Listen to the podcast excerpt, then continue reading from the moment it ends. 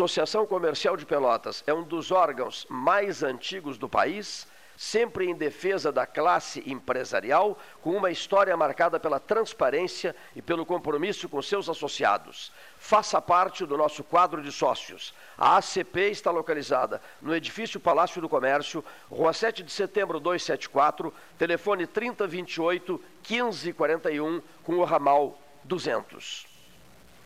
Nos últimos meses, o Sanep investiu muito no abastecimento de água. Foram construídas subadutoras, feitas substituições de rede, limpeza da tubulação e reativação de reservatórios. Nossos servidores também foram valorizados. Criamos adicional salarial de difícil acesso, compramos equipamentos de proteção individual, novos vestuários, novos veículos e o horário de atendimento foi ampliado. Tudo isso para melhorar o serviço à população. Você contribui e o Sanep retribui. Bom Sul, qualidade em carnes suínas e bovinas. Avenida Fernando Osório, 6959. Telefone 3273-9351. Estamos vivendo um momento diferente de se resguardar e proteger o próximo. Pensando nos nossos clientes e na comunidade, tomamos as medidas necessárias para esse momento.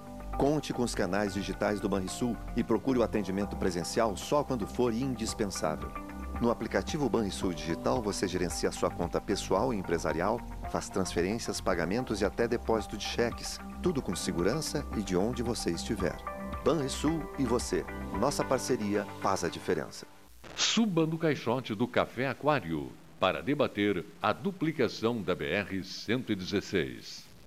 Vivemos um momento onde o medo e a incerteza são sintomas que imperam no mundo. Nessas horas, precisamos nos colocar no lugar do outro e tomar atitudes pensando na saúde de todos, principalmente dos idosos. É como diz o ditado: uma mão lava a outra. Por isso, transforme as medidas de prevenção em hábitos no seu dia a dia. Cuidar de você é a melhor maneira de cuidar de todos, conter a disseminação e prevenir o coronavírus. Secretaria da Saúde, Governo do Rio Grande do Sul. As estradas são os caminhos do abastecimento do país. Neste momento singular, os caminhoneiros fazem a sua parte. Nós, da Ecosul, estamos prontos para dar todo o suporte que eles precisam. Disponibilizamos serviços gratuitos com atendimento médico e mecânico durante 24 horas. Ligue 0800 724 1066 e nossas equipes estarão ao seu lado para o que precisar. Genovese Vinhos, Delicateces, produtos de marca, a qualidade de sempre. Ligue 3225 7775, Doutor Amarante 526. Visite a sua Genovese Vinhos.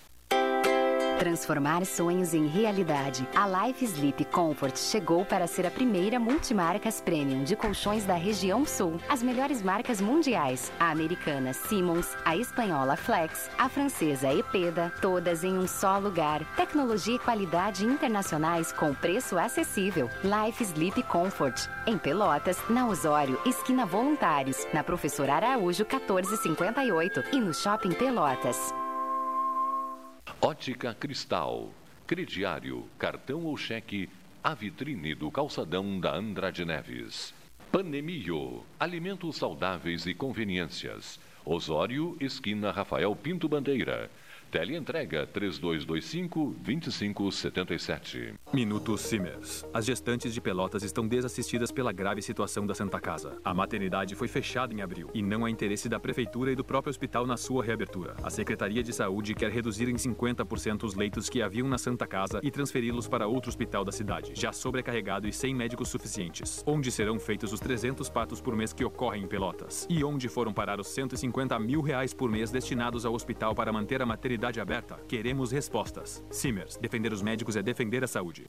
Pelota Negócios Imobiliários, administração, venda e locação de imóveis. Uma nova opção no mercado de Pelotas e região. O profissionalismo que você precisa com toda a atenção que você merece. Pelotaimóveis.com.br, Rua Santa Cruz 1679, celular e WhatsApp 91 11 7432, telefone 3227 7077. Pelota Negócios Imobiliários. O que você acha de poder escolher como e onde será o seu imóvel próprio? Pela primeira vez em Pelotas, você terá a possibilidade de construir o seu imóvel do jeitinho que sempre quis. Acesse o site www.meuporto5.com e nos conte mais sobre o Porto 5 dos seus sonhos. Ele pode ser seu com valores a partir de 128 mil reais. Porto 5. Conte seu sonho e juntos vamos realizá-lo. Unimed Pelotas. O melhor plano de saúde, com urgência e emergência 24 horas. Clínica de Imunologia e Alergia Dr. Alcino Alcântara Filho. Rinite, sinusite, bronquite, alergia a alimentos e medicamentos, alergia de pele, testes, vacinas. Clínica de Imunologia e Alergia Dr. Alcino Alcântara Filho.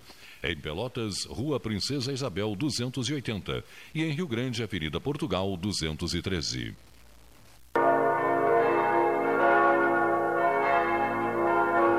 acordo com o decreto, né, boa tarde, não visite Pelotas, é isso não? Na medida em que pessoas de fora eh, não podem se estabelecer aqui, né, nesse período todo aí, em função da, da pandemia. Eu não suporto mais a expressão Covid-19. Eu prefiro pandemia ou até peste. A pior peste que existe, você sabe qual é? É a contaminação pela safadeza. É a contaminação nas negociatas. É a contaminação por conta de contratos emergenciais, ausência de licitação. Essa é a suprema das pestes. E essa é a peste que talvez dê um prazo maior à pandemia. Porque os negócios estão sempre em primeiro lugar. Primeiro os negócios, depois a saúde do outro. Paulo Gastão não suporta essa, essa frase que uma vez foi pronunciada pelo Jarbas Passarinho, que eu achei maravilhosa. Em relação ao outro, ao cidadão comum, formiga preta sobre uma pedra negra numa noite escura. Só Deus sabe que essa formiga existe. Só Deus sabe que ela existe. Lembra, Paulo? Há décadas eu pronuncio essa frase e Paulo não suporta essa frase. Mas essa frase, de certa forma, serve para definir o momento. O cidadão comum é uma formiga preta, indiferente, insignificante, anônima, pelo menos aos olhos do governador do estado de Santa Catarina. Pelo menos aos olhos do governador do Amazonas, pelo menos aos olhos do governador de São Paulo, porque processos e mais processos, investigações e Ministério Público em cima, infernizando a vida deles, mas eles antes infernizando as nossas vidas, com negócios absurdos, 100 milhões de respiradores para Manaus, 500 milhões para São Paulo, 33 milhões para Santa Catarina, e a empresa, e a fornecedora é fantasma. Ah, não, esse é um pequeno detalhe, insignificante detalhe. A fornecedora é uma empresa fantasma. E como é que pagaram isso? E o seu Gastal disse assim: Isso é ilegal, pagaram antes. Isso, pagaram antes. Santa Catarina pagou antes para o Rio de Janeiro, para a empresa do Rio de Janeiro, só que não existe empresa no Rio de Janeiro. Pagou 33 milhões antes. E a China, e a China, e manda. E... Isso. Que, que respiradores que, que também não aquele padrão chinês feitos a, a, toque de caixa, né? apresentando sérios problemas. Que republiqueta, meu Deus do céu, que coisa espantosa. Roberto Antônio Camargo Veronês, Florianópolis, Santa Catarina, 13 horas, Católica de Pelotas. Em que dia? No, em, 13. Nossa Senhora de Fátima, 13 de maio de 2020. Nossa, depois eu vou falar sobre isso. Nossa Senhora de Fátima. João Paulo II venerava Nossa Senhora de Fátima. João Paulo II ofereceu a bala para o santuário, com a qual foi atingida por Mehmet Ali Agca.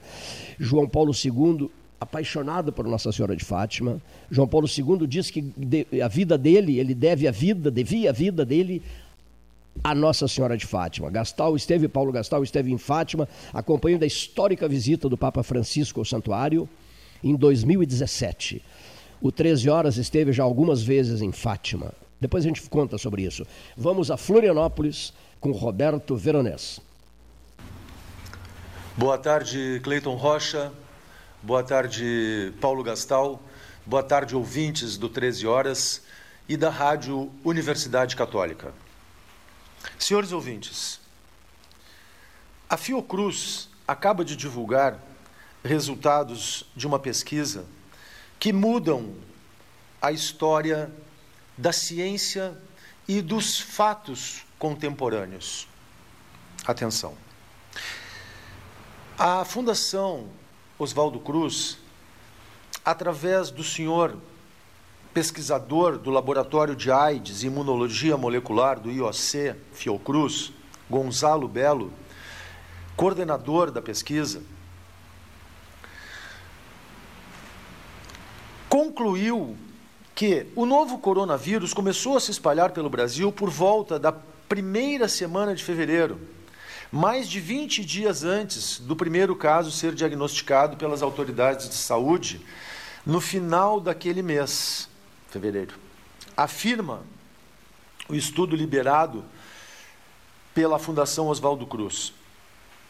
Esse estudo foi divulgado é, na segunda-feira, dia 11 de maio.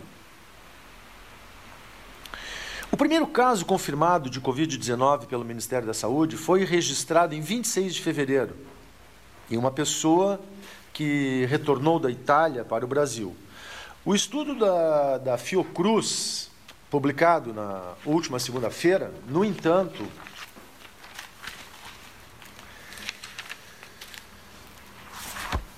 defende e relata e mostra que o Covid já circulava pelo país 40 dias, no mínimo 40 dias antes das primeiras confirmações oficiais de transmissão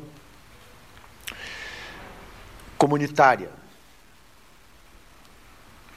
que foi o dia 13 de março. Então, hoje, fazem, portanto, dois meses é, desses primeiros uh, casos confirmados oficiais de transmissão comunitária.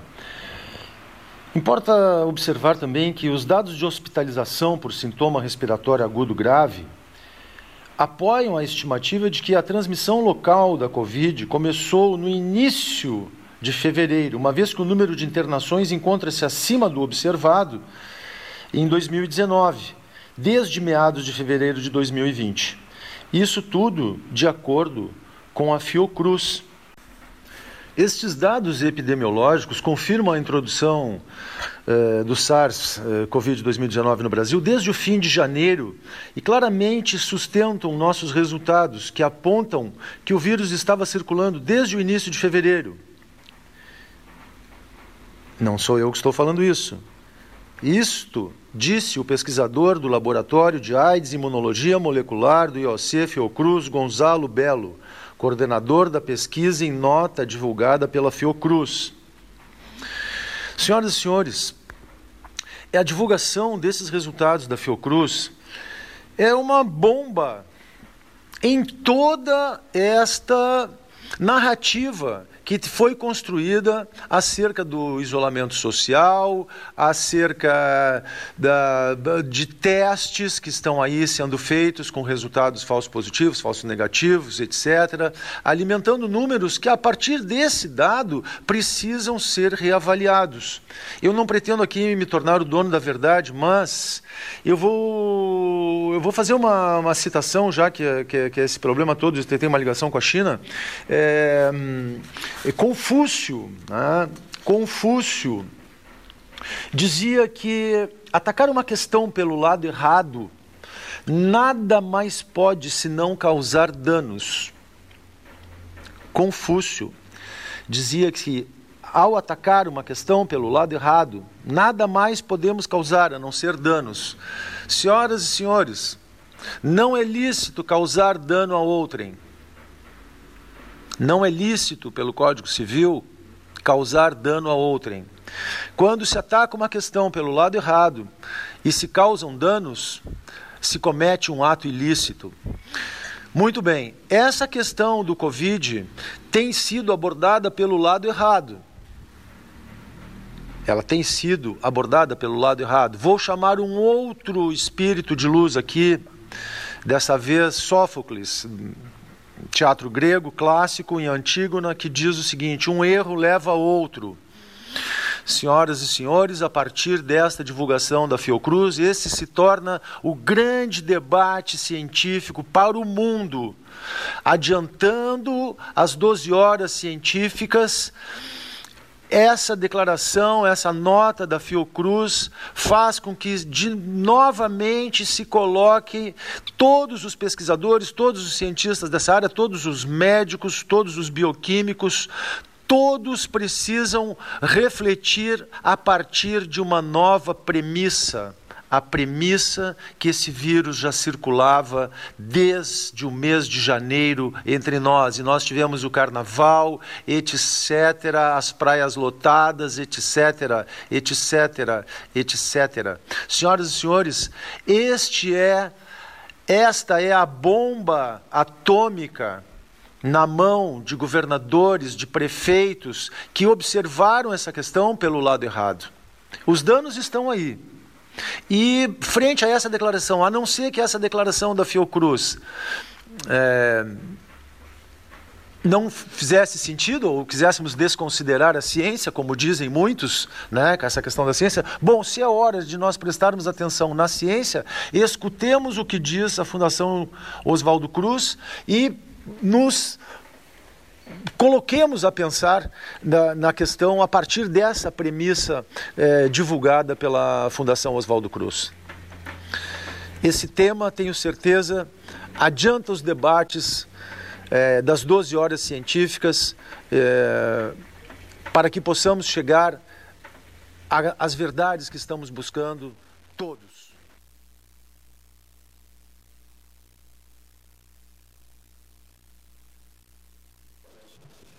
Muito obrigado, grande amigo Roberto Veronês, uma grande figura, sempre com os produtos Veromed aqui em Pelotas e que também tem colaborado com o 13 Horas nesse período em que estamos aí né, de isolamento social e as ponderações do Roberto Veronês na, aqui no 13, hoje começando o programa, né? agora 13 e 21, Cleiton Rocha. 13 horas e 21 minutos. Qual é a temperatura aqui? Temperatura no sul do Rio Grande, na cidade de Pelotas. 19 graus. 19 graus. Qual é a hora pelo horário de Washington, Felipe Carvalho? Boa tarde, Cleiton. É, estamos aqui meio-dia e 22. Meio-dia e 22 minutos. 22 minutos. Aqui, 13 horas e 22 minutos.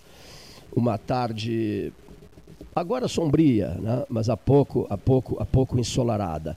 Todo mundo em recolhimento caseiro, a quarentena da pandemia. E em Washington, como é que é a movimentação das pessoas pelas ruas, pelas largas e maravilhosas e inesquecíveis avenidas de Washington? Bom, é, Cleiton, posso te garantir que, que o movimento é muito menor do que o normal aqui.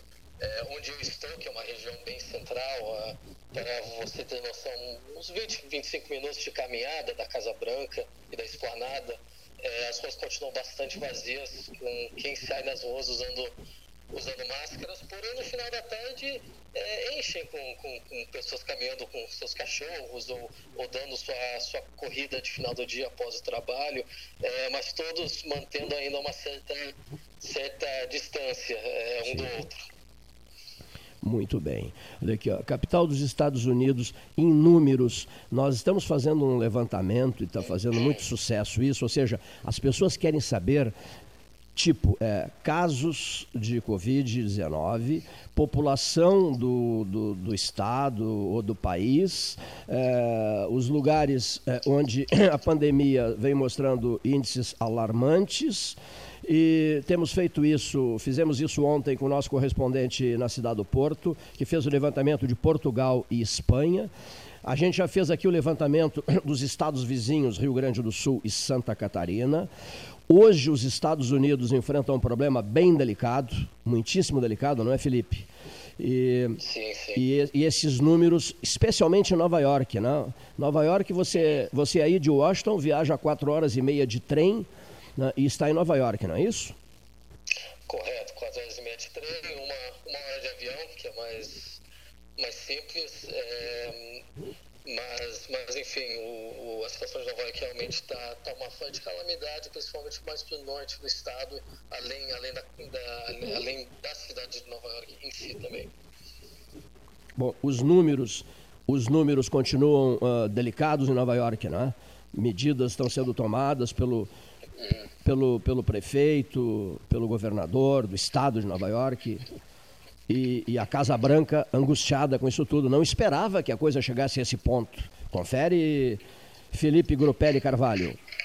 Sim, exatamente. É, o governador, é, como em Nova York, tem, tem tomado atitudes mais agressivas para parar a, a, pandemia no estado e tem gerado certos resultados, porém é, dado a abertura do Estado para viajantes, entrada de estrangeiros, etc., e, e aglomeração da população, o primeiro impacto foi bastante robusto, mesmo com, com tendo uma, uma aderência bastante significativa a pessoas que ficaram em casa. É, porém, esse primeiro impacto foi bastante forte, mas os resultados estão, estão vindo em Nova York.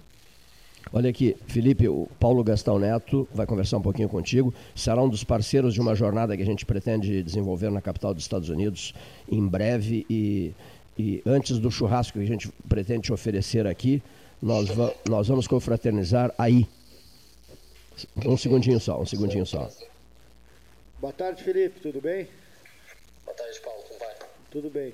Né, a gente está acompanhando bastante nessa questão da movimentação, do, do, do, do principalmente na, na, na, na, interação de negócios, e eu vejo que a tua empresa tem justamente negócios na, com a Ásia.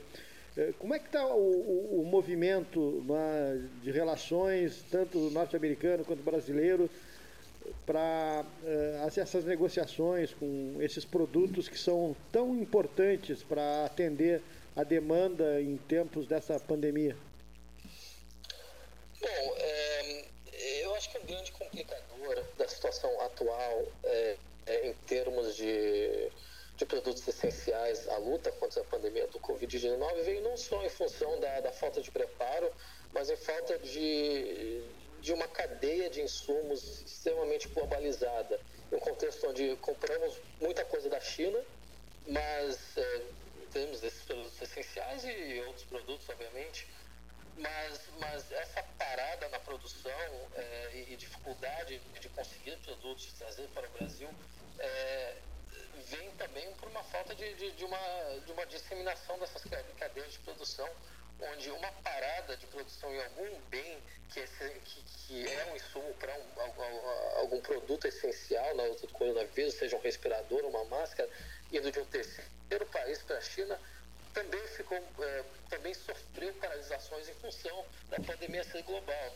Então não é só uma questão, acho, de, de China-Brasil, China-Estados China Unidos, que também é seu, seu caso complicado, mas a, a, globalização desses insumos que, que travou várias, várias cadeias e, e gerou uma demora nessa resposta é, é, de uma produção adequada para a demanda global ou seja, um produto indo da Malásia para a China para ser feito um, um respirador é, é, é, por uma parada na Malásia, é, te, teve que gerar uma produção equivalente à China ou em algum outro país. E essa falta de, de coordenação global em, um, uma epidemia que veio muito rapidamente é, é algo que travou um pouco isso.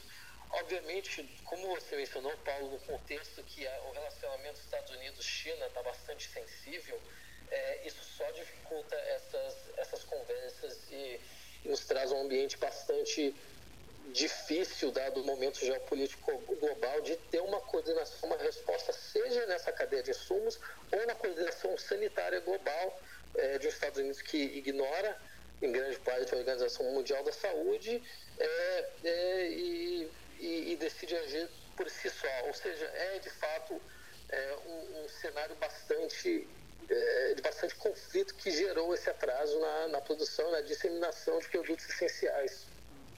Agora, e no geral, eh, tu falaste né, nos Estados Unidos com alguns problemas com a China, obviamente houve, e o Brasil também teve em momentos tensionado com a China. Como é que vai ser daqui para frente? Como é que tu achas, na tua experiência com negócios com a Ásia, com a China? Como vão ser esses negócios no, no futuro, a médio prazo?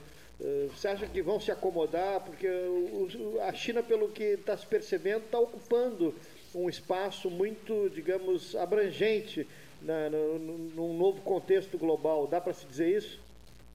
Sim, com certeza. E a China, não só isso, mas. Eh, bom, o contexto atual já vem de um, uma bipolarização dos Estados Unidos e a China, com uma China mais, mais forte, os Estados Unidos, é, Estados Unidos sendo ao mesmo tempo parceiro, um parceiro comercial com menos credibilidade para muitos países, baseado em pressões contra o comércio, protecionismos é, pelo presidente Trump para, obviamente, apelar à sua própria base, que é uma base industrial americana, uma base de trabalhadores é, do centro-oeste americano. É, mas também a China como o primeiro país que, que, vamos dizer, saiu, obviamente a sua produção industrial não está em níveis pré-Covid-19 ainda, mas, mas o país, o primeiro país a sair realmente dessa, dessa pandemia.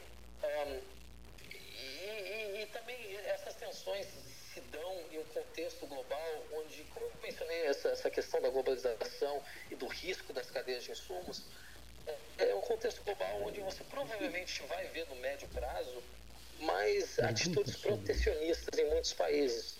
Por exemplo, países buscando é, internalizar a produção de, de comida, por exemplo, para não ter que depender em, em em, plantações de países que talvez não tenham, não tenham riscos. E onde o Brasil vem nisso, eu acho que, em primeiro lugar, o Brasil se beneficiou muito nesses últimos meses, só é, exploitação de agronegócio.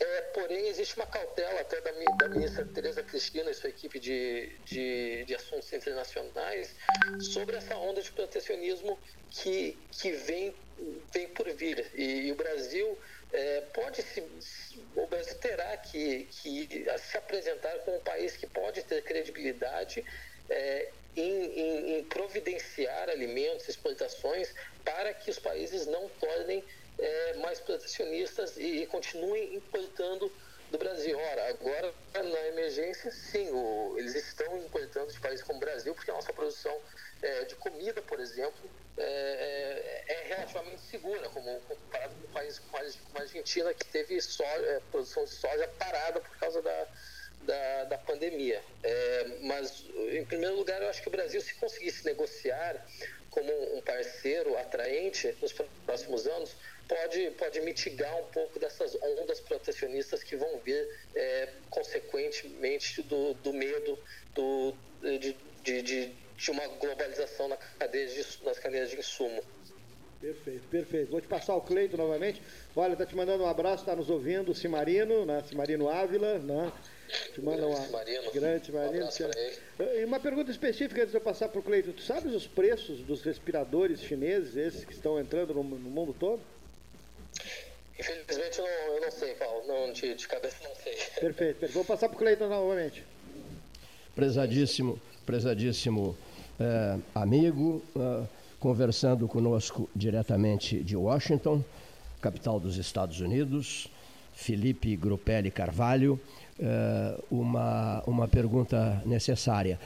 Tu acompanhas todo o noticiário do Brasil, Felipe? Sim. O, bom, para explicar um pouco, o meu trabalho, é, eu trabalho como analista político para investidores que, que querem que querem ter envolvimento no Brasil. O, o, o, meu trabalho é transformar como a política, a política econômica brasileira pode impactar investimentos de multinacionais e investidores. Temos hoje uma carteira que trabalhamos com, eu creio, um agregado de 12 trilhões de dólares em, de investidores, é, fundos de investimento, fundos de pensão, etc.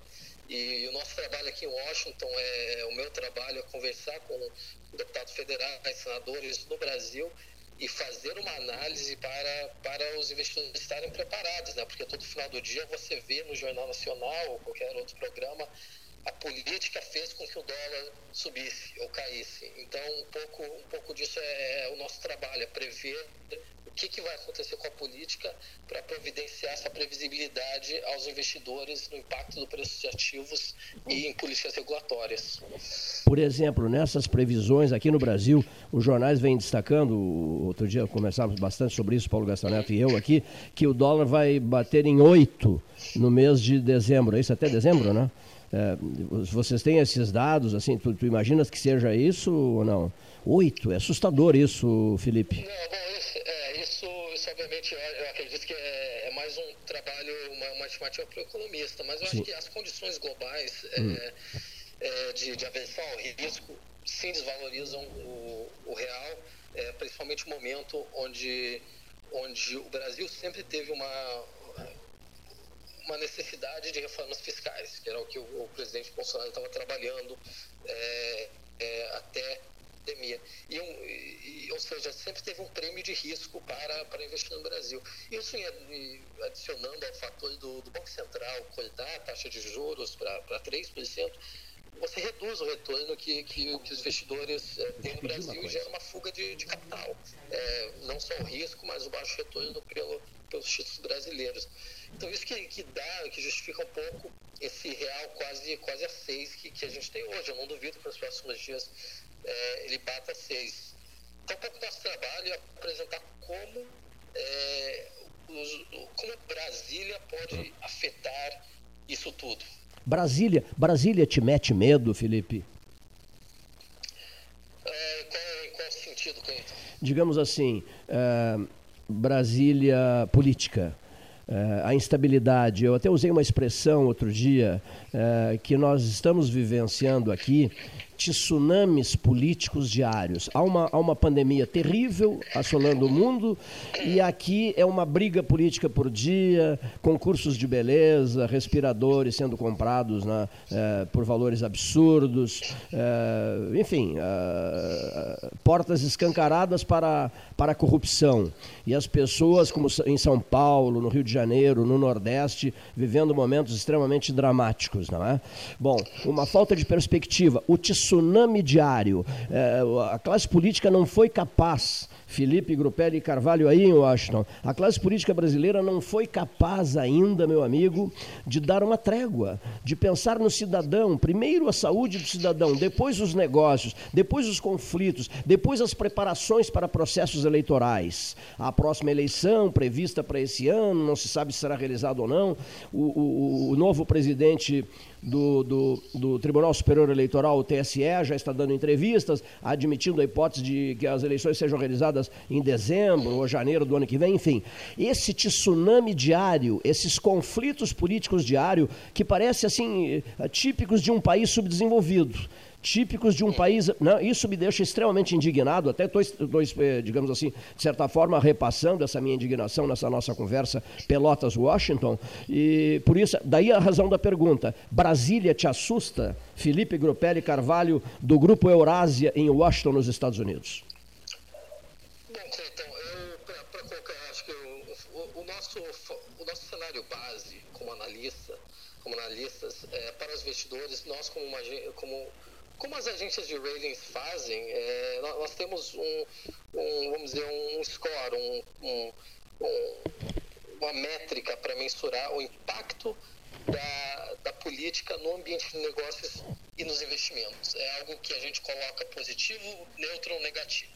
Nos últimos meses, é, em alguns anos, para o Brasil, nós rebaixamos esse, esse do Brasil para negativo no curto prazo, que é a média do impacto político nos negócios nos próximos seis meses, e no longo prazo também, que é o mesmo para os dois anos. Ou seja, o Brasil, como alguns países do mundo, a gente vê com um impacto político nos negócios é, negativos. Por quê? Porque o presidente Bolsonaro está tem, tem três campos diferentes que ele tem que brigar. Primeiro, a crise sanitária, segundo a crise econômica e terceiro, as próprias investigações contra ele, seja com as acusações de interferência na PF, ou seja, com, com, com, o caso dos seus filhos, o caso do Bolsonaro pela alegação de, de, de, disseminação de fake news, ou o Flávio pela alegação de rachadinhas no estado do Rio. É, e nesse contexto de é, é o presidente não, e tanto quanto o, o Congresso, não, não tem tido uma coordenação adequada para responder a, aos perigos é, sanitários e econômicos. Qual que é a lógica, por exemplo, da paralisação e do isolamento social?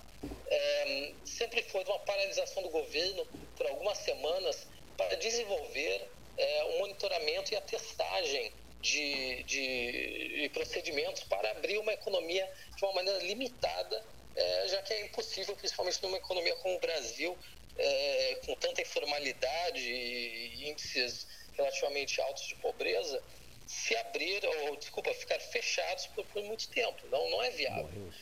É, e, e, e, o tempo que, que a coordenação entre o Ministério da Saúde deveria ter tido com os estados para disseminar testes ao redor do país e ter uma estratégia consolidada não, não foi usado. O tempo que, que as pessoas ficaram em casa com auxílio de 600 reais do governo, que obviamente não é o suficiente para uma pessoa viver a sua vida, e, e esse, não, não houve coordenação por causa dessas, dessas batalhas políticas que, que na nossa visão, dá, dá um cenário bastante preocupante. É, agora, a gente não acha que, que o presidente vai sofrer um impeachment, mas, mas isso entrou na mesa. Está é, tá, tá sendo de, debatido esse problema.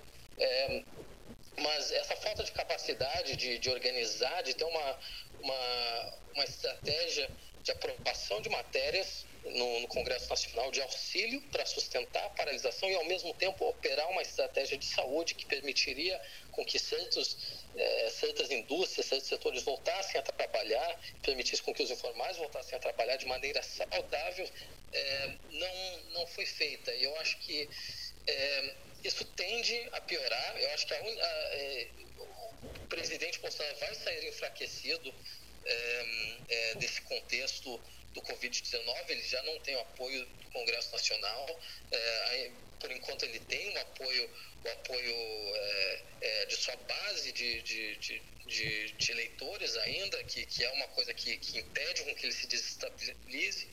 Mas a gente vai ter um processo pela frente onde o Bolsonaro vai sair é, enfraquecido em função de retaliação de, de grande parte né, boa parte da população, a demissão do Moro, a demissão do Mandetta, a crise da saúde, etc. E ele tende a polarizar mais o cenário para sustentar essa, mais, essa base mais ideológica dele. O que, que isso vai causar? Vai causar mais brigas ainda no, no segundo semestre, no começo do ano que vem, com o Congresso Nacional e tende a atrasar mais ainda as reformas econômicas que estão em pauta. Muito bem, está tá especializado em Brasil, hein? Estás, estás bem especializado em Brasil, Felipe. Olha aqui só, o, o, por que, que não se encontra aqui no Salão Amarelo do, da Associação Comercial de Pelotas o senhor Cimarino Dávila? Porque ele está numa outra cidade. Então, olha, olha só que justificativa extraordinária ele me manda por mensagem de WhatsApp. É, capital por capital, se o Felipe Grupelli Carvalho está em Washington, eu estou numa capital também. Eu estou em Piratini. A capital, a capital farroupilha, hein? Viu? Maravilhosa essa, hein? Capi... Maravilhosa. Capital por capital, diz ao Felipe que eu também estou numa capital. É, mas Piratini é conhecida mundo afora. Washington, eu não, não sei se está no mesmo nível. É, Washington não tanto. Não tanto, né? Não tanto. Felipe, uma outra coisa. É, é, é, vai conversar nos próximos dias conosco. Um dos nossos convidados é José Luiz Lima Leitano, da Renault Sul, da linha de automóveis Renault. Vai conversar conosco um senhor chamado Roberto Carvalho, que é diretor da BMW no Brasil. E, se não me engano, tu conheces, né? Conheço, conheço bem, há alguns anos já. é, o, é o teu pai? Sim, correto. E, e me fala sobre esse Grupelli, Felipe Grupelli Carvalho. Bom, Grupelli acho que, que é um nome já um pouco conhecido em, em Pelotas, em função do, do sétimo distrito do restaurante Grupelli. Uh, vem do lado de mãe é, esse, esse nome. Então a família vem da, da colônia, uh, mas eu, eu, eu nasci no, no centro de Pelotas mesmo. Infelizmente tive a infelicidade de sair de Pelotas muito muito cedo, mas mas de vez em quando ainda ainda gosto de passar aí e assistir o jogo do Chavante. É, quem sabe algum dia eu volto permanentemente, nunca se sabe, né? E um churrasco te espera aqui. Muito obrigado, Cleiton. Bom, então, eh, para completar, só, só, quero fazer um registro. É, na minha próxima ida aí, olha aqui, ó, lugar obrigatório para visitar? Uh, Springfield. Springfield. E por quê? Por causa de Lincoln. Duvido que haja uma pessoa tão entusiasmada com o presidente dos Estados Unidos, celebridade mundial, né? E ele está, está sepultado uh, em Springfield. Qual é a distância daí de Washington, de trem para Springfield, tens ideia? Ah, boa pergunta, Cleiton. Eu não tenho ideia, eu não, não fui para Springfield ainda, não. Mas eu irei. Não, eu irei. Com certeza. Antes de boas conversas na capital dos Estados Unidos. Recebe, recebe o nosso abraço e uh, estamos à inteira disposição aqui e ficamos muito contentes. Depois receberás o podcast dessa tua entrevista especial para o Rio Grande do Sul pela Universidade Católica de Pelotas. Muito obrigado, Cleiton Paulo. Foi, foi uma imensa honra e espero conversarmos mais ainda, seja aqui em Washington e Pelotas. Perfeitíssimo, fica combinado isso. Um grande abraço, sei que tens uma reunião começando agora. Um grande abraço e sucesso aí na Eurásia, aí em Washington. Muito obrigado, Cleiton, igualmente. Sucesso para vocês. Boa tarde, amigo. Boa tarde. Muito bem, então a fala direto dos Estados Unidos, que som bom, hein, Gastal? É uma linha especial essa, Paulo? É uma linha especial que organizada pelo, pelo nosso Leonir Badi? Exatamente. Que som, hein? Até para eu acho. E, esse camarada era da BBC de Londres, não? Esse aqui? O, e o, o assunto Bade? não podia ser mais de momento, né? As relações ele por dentro, comerciais. E ele bem Ásia, informado, né? Uh, Brasil, Ásia, Estados Unidos e a política brasileira. Está acompanhando bem, bem mesmo, né? Bem Porque mesmo. deu uma radiografia é, bem atual. A, né? Ficasse atento observando é. a análise do Congresso, do Exato, presidente Bolsonaro, é. desse, desse é. momento de tensão todo, né? O, a, o, se, se, o Aras demorar muito, hum. ele, ele, vai ter que vai ser forçado pela opinião pública a, a, a iniciar o, a denúncia, o processo. Ele não, se, se, ele, se ele ficar relutando, se ele não tomar uma decisão imediata. É a figura da moda, o Aras a, agora? A, sem dúvida, é, sem dúvida. A né? pressão da mídia é tá, imensa. Está recaindo sobre ele. Essa questão do vídeo, né? se não apresentar o vídeo e toda a imprensa falando do vídeo, e o que, que foi dito no vídeo, e o que, que apareceu no vídeo, é, isso vai colocando a Procuradoria, essa a PGR, numa obrigação. Se ele tivesse tomado a decisão já de não denunciar o presidente, já há mais tempo, estava liquidado o assunto. Ele escolheu Agora, o Procurador-Geral da República fora da lista escolheu a pessoa que ele quis escolher. E o noticiário internacional, internacional não, estamos falando com o o noticiário nacional diz mais ou menos o seguinte: os grandes analistas da política brasileira dizem o seguinte, Paulo. Passaram a semana toda dizendo, mas quem disse antes foi o doutor José Fernando Gonzalez, que ficou conversando mais de três horas com o Paulo Gastalli e comigo sobre a questão Aras. E, e o Gonzalez disse assim: fiquem atentos em relação ao seguinte o Aras será a palavra da moda, o nome da é. moda durante a semana. Né? E acertou em cheio o José Fernando Gonzalez. Por quê? Porque consta, consta, senhor ouvinte, senhor ouvinte, consta que o sonho dourado do Aras, do, do, do, do, do Procurador-Geral, é uma cadeira no Supremo Tribunal Federal. É. Correto? Então ele estaria com todas as condições de é, forçar um pouquinho a barra, buscar a sua cadeira no STF, porque dependerá dele, exclusivamente dele, a denúncia. Ou denuncia Sim. o presidente da República ou não denuncia. O, o, o STF precisa ser provocado. É. E o, o procurador-geral poderá fazê-lo ou não. É. Então a grande, grande dúvida Mas é. Mas não necessariamente ele pode negociar com o presidente, ele pode negociar com outras forças. Com outras forças. Outras Tem forças razão, exatamente, a pouco. Porque, daqui a pouco né? Exatamente. Há várias é. forças, há várias porque correntes. Ontem uma né? pesquisa é, já a popularidade do presidente está despencando. De, é, já, espantosamente. Está né? despencando na, a questão da credibilidade dele. Na, já ontem na, essa pesquisa CNI ela é, é digamos bombástica para usar o termo da da Andréa Sadi, da, da, da, Globo News, que falou em relação ao vídeo.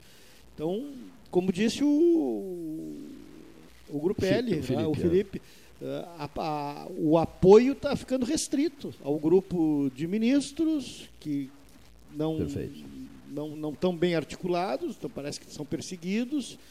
Está né, tá sempre um na, na, na, na alça de mira o apoio ainda do grupo do Palácio do Planalto, de, de, militares, de generais, mas não é um apoio assim explícito de ir às câmeras e aos microfones. A força e, do, do, poder ah, militar, então, não, não, digamos assim, eh, então, não, não, vem, não vem exibindo não, força, né, demonstrando essa força. questão da família com os é. filhos, de só, só, falar na família, proteção à família. Dispensa inimigos, tu concordas? Exatamente. Dispensa inimigos. Dispensa inimigos Agora, e mexeu na Polícia Federal, que era uma é. coisa que não havia necessidade. Bom, enfim, é, e cá para nós também, né? foi dito ontem, o ministro Sérgio Moro, ele não sai assim, vai ficar tranquilo. Não, saí, vou para férias em Miami. Não. Todo mundo, ach... alguns ele sai isso, né? com, com força, com, é. com, bala na agulha. Ele tem coisa ainda para dizer ele...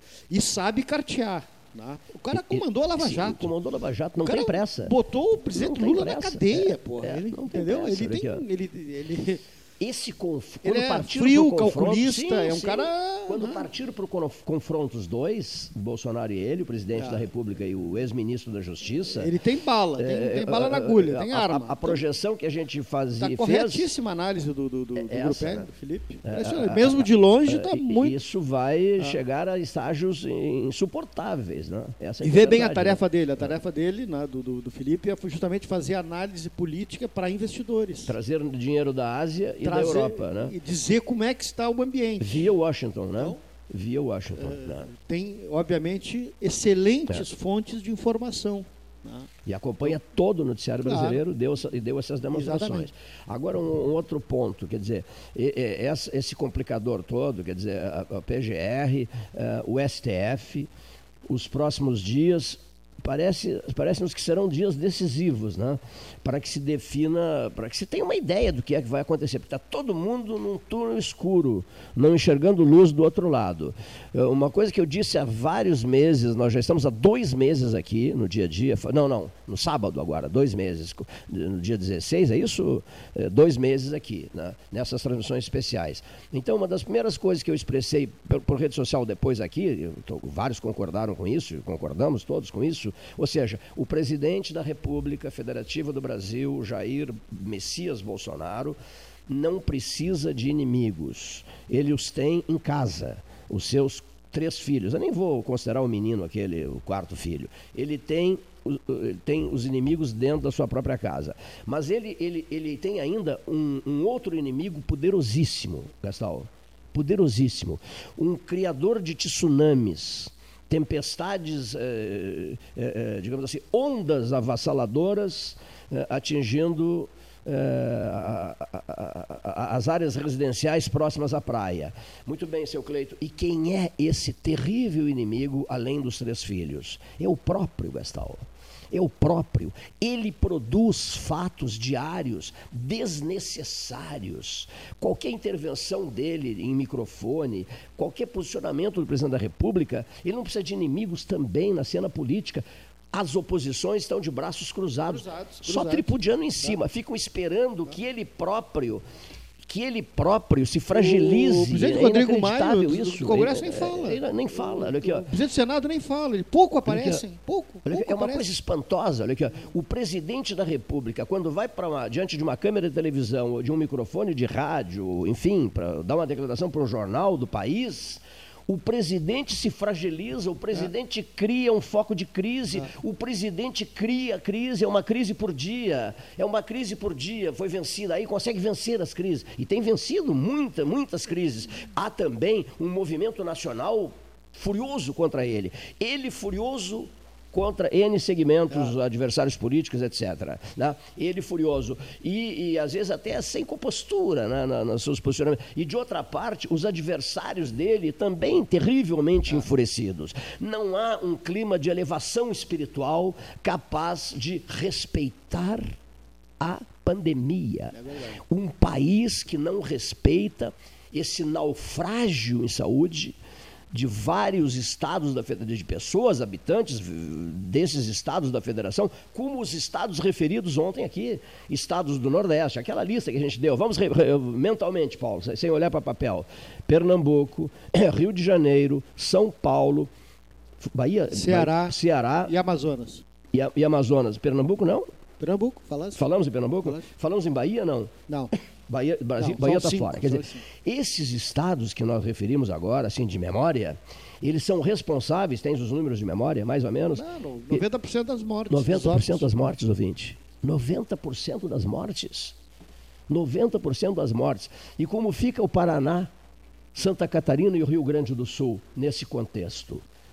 São responsáveis. Por, por isso que está correto o STF em dizer que as atribuições de, uh, vamos ver, eh, como vai se comportar cada estado cada prefeitura é dos governadores e dos prefeitos, porque o Brasil é muito grande.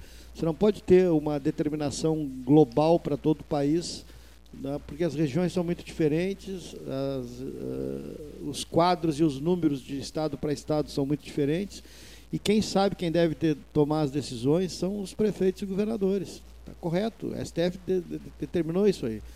Tanto que eh, o decreto do presidente, agora há pouco, anteontem, das academias e dos salões de beleza como atividade imprescindível, olha só, e nem o ministro da Saúde sabia na entrevista.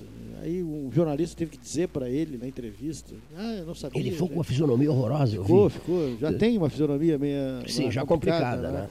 É. E, então, eh, não passa. Ele assusta, né?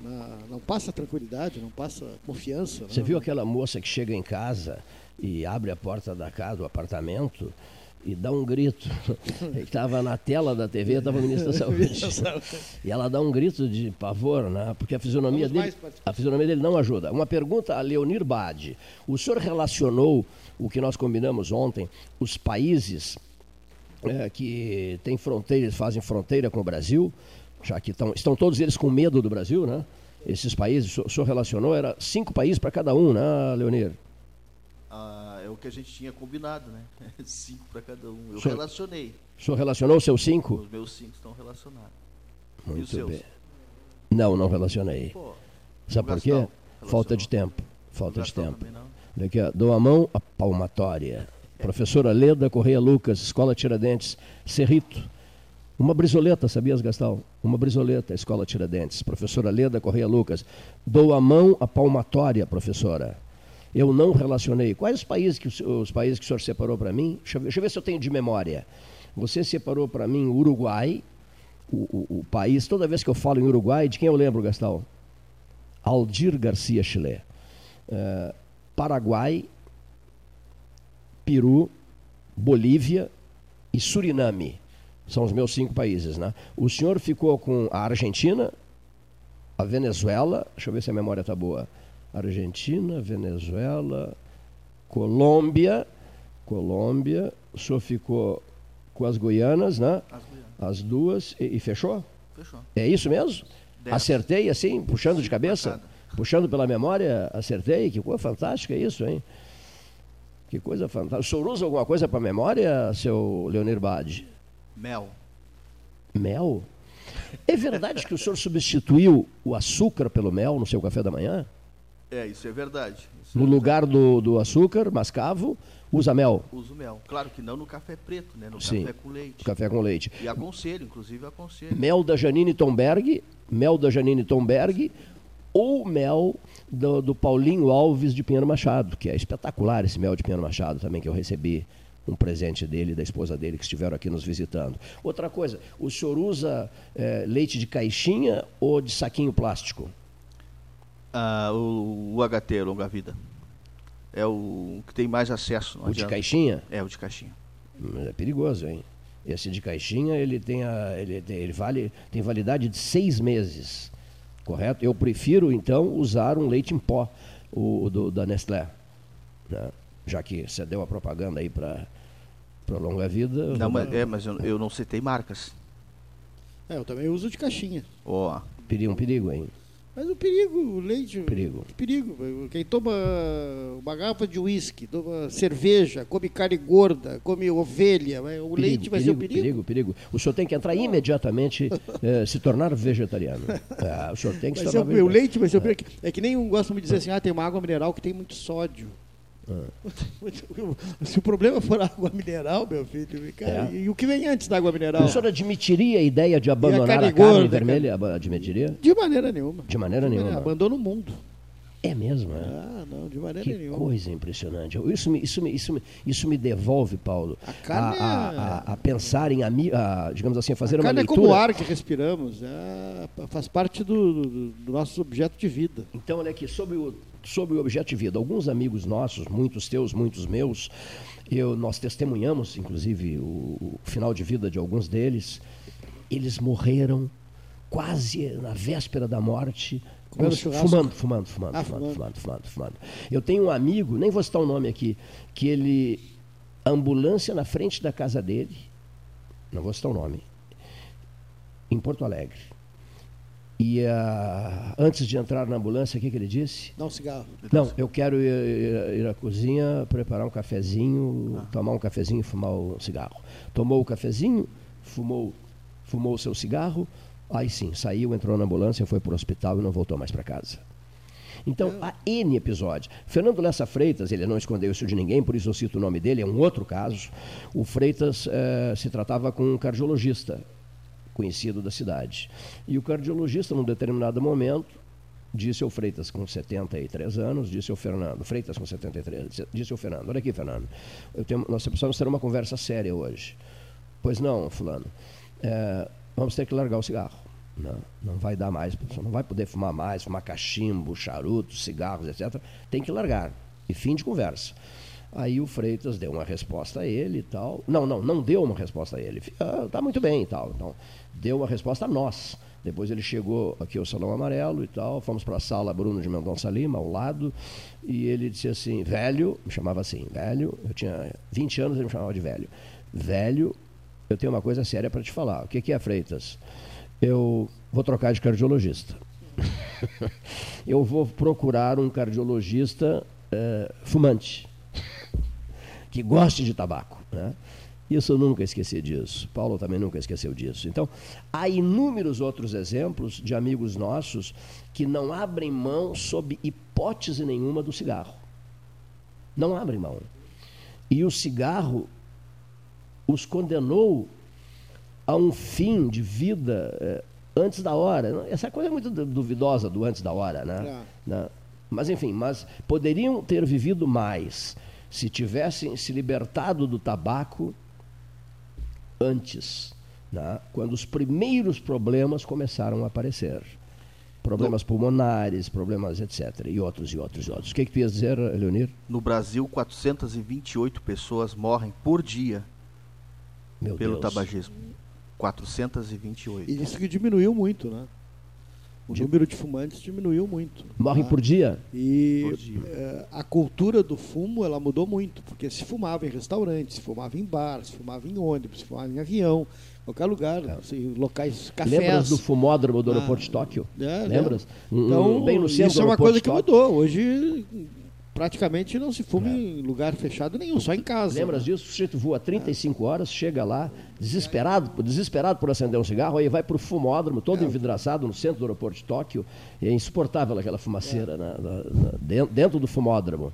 Outra coisa, uma coisa que ele disse, já vamos lá, mas uma coisa que ele disse que merece uma análise rápida aqui. Disse o senhor Leonir Bade. Senhores ouvintes do debate 13 horas, morrem por dia no Brasil, quantos? 428 pessoas. 428 pessoas em função do tabaco. Do tabaco, claro. Isso dá manchete do noticiário de televisão 24 horas por dia? É uma pergunta que eu faço. Isso dá manchete, não? Manchete de capa dos jornais, das televisões, dos grandes espaços televisivos. É, o número de mortos por Covid-19 é, ontem bateu recorde, né? 800 e quantos, vocês lembram? 880 e alguma coisa. Depois eu gosto de dados definitivos assim, números certos. olha aqui. Morreram ontem no Brasil 880 e não sei quantas pessoas. O- eram as manchetes de todos os espaços televisivos, radiofônicos, jornalísticos, eh, de redes sociais, isso e aquilo e aquilo outro. Tem que ver quais Sim, sim. os locais. Né? Ah, eu me lembro que Não, não, a soma Itália- nacional, a soma nacional. Soma nacional, pois é. Mas Quantos? a- na Itália tinha uma pandemia no norte e no sul Sim. não, não, não, não, No sul nada, tinha, nada, né? Claro. Nosso caso aqui, Então, graças aqui a no Deus. Brasil, as pessoas falam, ah, o Brasil está todo ele infectado. É. Não, o Brasil eu- tem os problemas pontuais em cinco é estados. outro, não, mas o meu enfoque é outro. Olha aqui, ó. 800 e quantos? 881. Nas Perfeito. últimas 24 horas. Em 24 Exatamente. horas. Né? O que que eu, a única coisa que eu quis dizer é o seguinte: quem morreu por, por, por uso de tabaco e que morre, morrem diariamente, né, não é assunto. Claro que vale lembrar que as complicações do tabagismo incluem doenças cardíacas, respiratórias A- a- e as outras acidentes mais. cerebrais, acide- acidentes É, vasculares AVC, cerebrais, etc, etc. Mas essas doenças desapareceram do noticiário, me refiro a isso. Aquele nosso amigo do Rio de Janeiro, Paulo, Francisco Neves da Silva, que vai falar sexta, na próxima sexta-feira. São as doenças. As doenças negligenciadas. negligenciadas. Muito bem. Essa é uma pauta interessantíssima, porque o que são doenças negligenciadas, senhor ouvinte? São as doenças da pobreza. A área de especialização do Francisco Neves da Silva, filho do provedor da Santa Casa de Misericórdia de Pelotas e da doutora, da doutora Suzana Silva, minha colega de ATB 77, querida amiga, que se destacou muito nas Américas e fez conferências em vários países europeus, e na América a partir de Washington, e depois na Europa eh, a partir de Paris e a partir de, de Genebra, na Suíça. Né? a partir de Genebra, na Suíça. Estará gerando Rio de Janeiro, 13 horas, Francisco Neves da Silva, na próxima sexta-feira. Próximas entrevistas: deputado Alceu Moreira, ex-ministro da Educação Hugo Napoleão, jornalista Fábio Schaffner, Porto Alegre, zero hora, Osíris Marins, que já nos visitou aqui, Paulo, correspondente internacional da Gaúcha, excelente papo, grande amigo serão próximas entrevistas. É, o, como é que está o nosso e-mail aí, é, Leonir Bádio? Diga para o nosso ouvinte, é, como é que você apresenta esse e-mail? Como é que você apresenta? O, é Pelotas 13, é isso? Pelotas 13, muita gente querendo saber. Esse Pelotas 13, H-O-R-A-S, Pelotas 13 horas, ponto com, ponto BR, é isso não? É isso aí. Pelotas ah, esse, esse é o site. Não, esse é o site. Esse é o site. O e-mail aqui que a gente utiliza é o teu, Cleiton. Ponto. 13 horas, 13, uh, 13 horas, arroba gmail.com. Mas esse 13 horas é um 3? Não, não, não é numeral. TRE. É, é isso. T-R-E-Z-E. T-R-E-Z-E-H-O-R-S. Lembrando que o Cleiton é com Y, né? C-L-A-Y. C-L-A-Y. Esse e-mail está à disposição, está à disposição dos nossos ouvintes. Isso aí, cleiton.13 horas, arroba gmail.com, com 12 mil mensagens na caixa de entrada hoje, tá bom? Meu Deus. Vamos ficar até que horas aqui abrindo e-mails? Uma semana. Acho que não, né? não, não, não. Bom. O gerenciador faz isso com rapidez. Olha aqui, vamos rapidamente aqui. O Paulo acha que nós temos que ouvir as mensagens, e está correto, Paulo, mas só rapidamente aqui. O Uruguai tem 3,5 milhões de habitantes. Um, um, um país para cada um, tá? tá? O Uruguai tem 3,5 milhões de habitantes com 19 óbitos. Risquei Uruguai aqui, com 19 óbitos. Você vai com qual país? Uh, Argentina? Sim. 319 óbitos Popula... pelo Covid-19, né?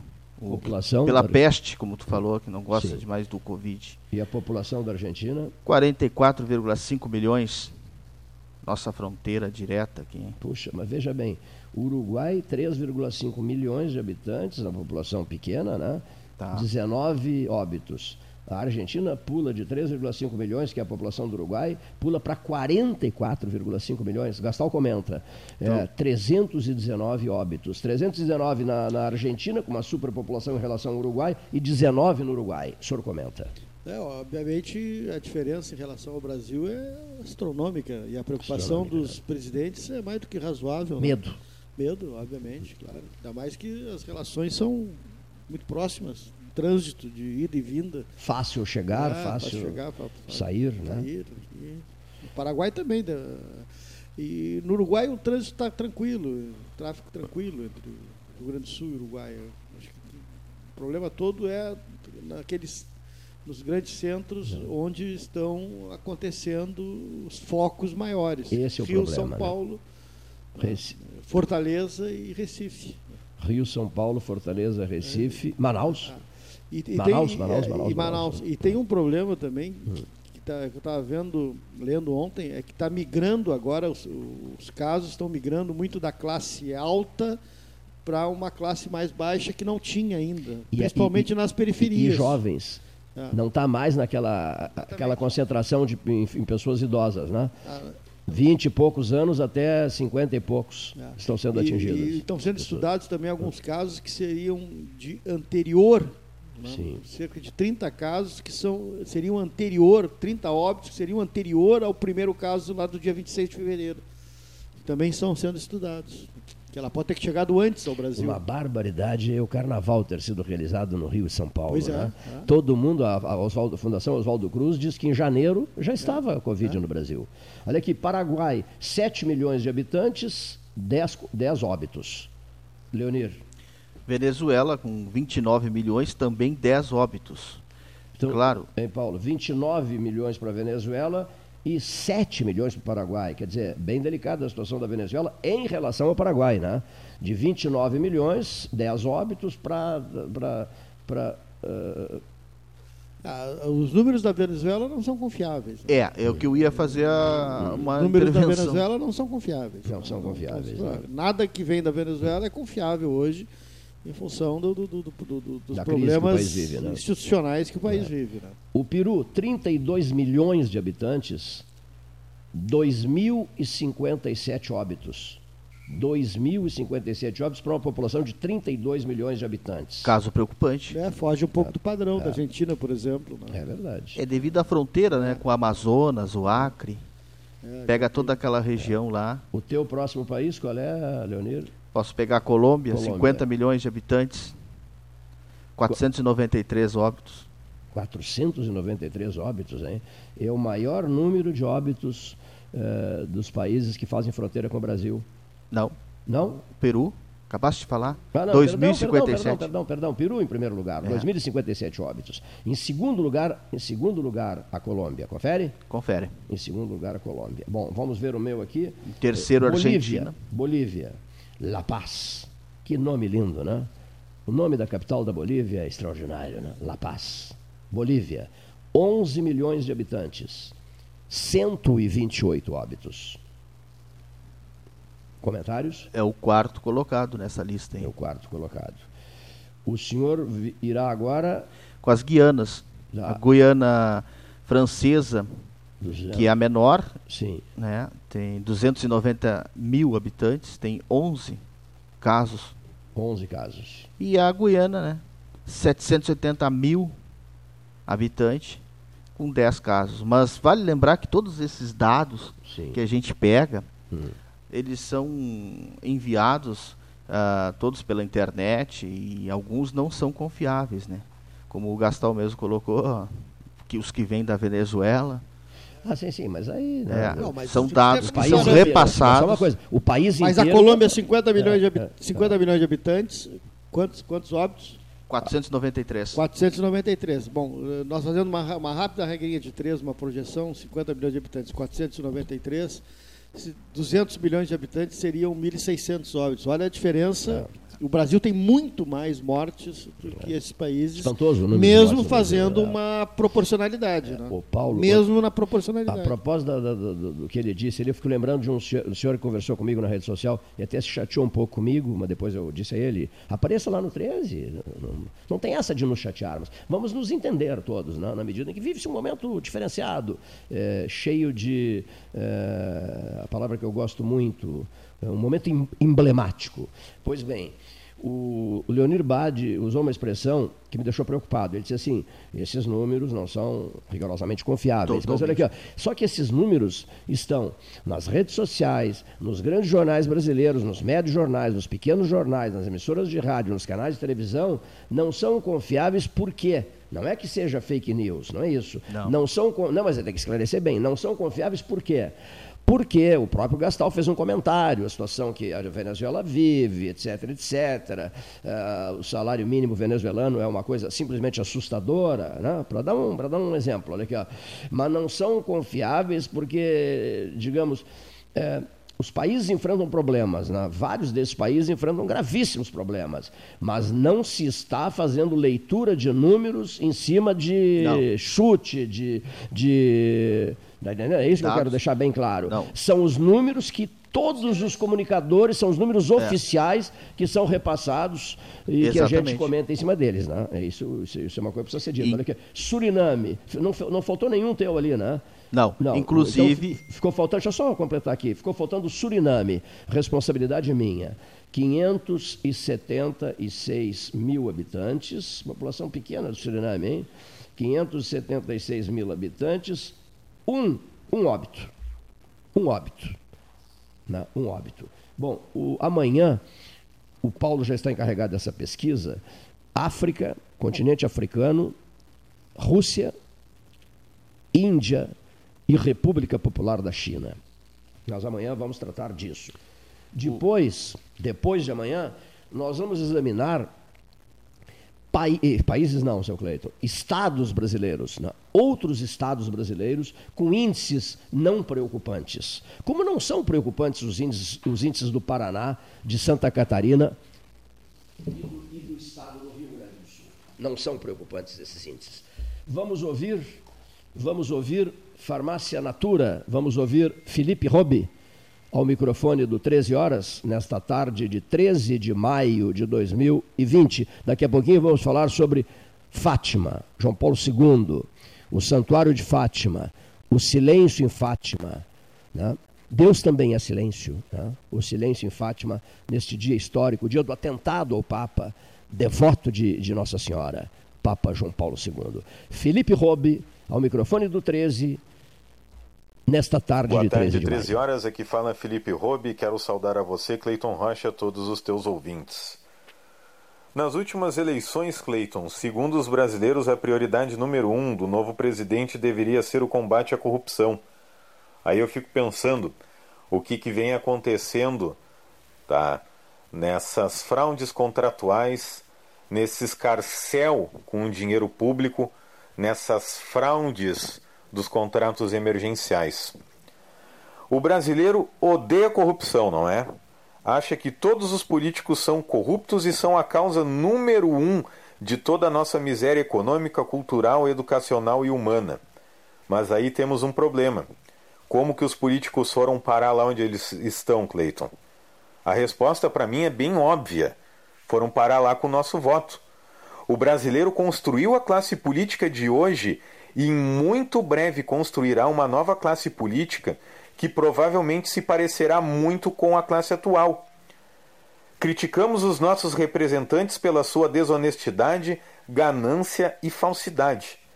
A cada novo escândalo de corrupção nos perguntamos quando que chegaremos ao fundo do poço e se é que ele existe. Alguns por aí chegam a sugerir soluções, mas em boa parte delas, Clayton, são muito superficiais. Vamos fazer a reforma política, vamos acabar com a impunidade, vamos botar arma na mão de todo mundo. O que esquecemos, Clayton e caríssimos ouvintes, é que o comportamento dos políticos reflete em absoluto o comportamento da nossa sociedade. O problema não é somente a corrupção ou a nossa classe política, mas sim a falta de valores e de educação. A ignorância, digo a ignorância no pleno sentido da falta de conhecimento. A esperteza, a falta de ética ou de sentimento de serviço e de comunidade, isso mesmo entre servidores públicos, parecem ser o nosso karma. O brasileiro realmente não lê Clayton, não consegue interpretar um texto de média complexidade e não se importa com o fato de 55% das nossas crianças de 8 e 9 anos não serem plenamente alfabetizadas. Aí eu vou um pouquinho mais além, Clayton. Os pertencentes da dita elite intelectual do país fazem parte dos 9% de nossa população com diploma de ensino superior. São escolarizados, mas são mal educados.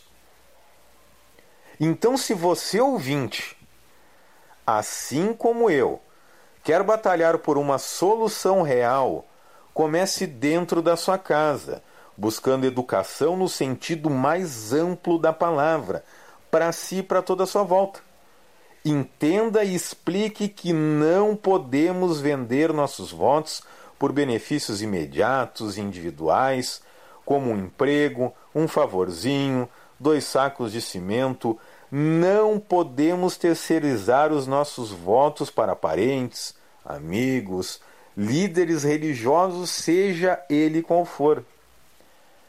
Para mim, a única saída é ter uma classe política realmente comprometida com a educação pública e de excelência para todos, pois ter uma população informada e crítica, Clayton, é um pré-requisito essencial para o funcionamento de uma nação democrática séria, solidária e com justiça para todos. Clayton, infelizmente, é isso ou continuaremos sendo corruptos, elegendo uma classe política desonesta, vivendo sem paz, pagando altos impostos e recebendo serviços públicos de péssima qualidade. Muito bem, então aí a participação né, do, do, do, Felipe Robe, né, da, aqui da Farmácia Natura. Né. E agora vamos falar um pouquinho do Gauchão, que vai ter segmento lá para o agosto, o Alfredo Poças. Pessoal, posso só dizer uma coisa? Claro. Essa gandaia toda aí sobre a qual se refere o, o Robe, né? É, o Felipe Robe, é, essa gandaia ocorre em Santa Catarina, tem endereço na Santa Catarina, São Paulo, é, é Rio de Janeiro. Teve Ceará também. Ceará e Amazonas, né? E Amazonas, ou seja, essas altas negociatas envolvendo respiradores uh, adquiridos de empresas fantasmas ou respiradores chineses. É, ou superfaturados, né? Sim, sim. Superfaturados, né?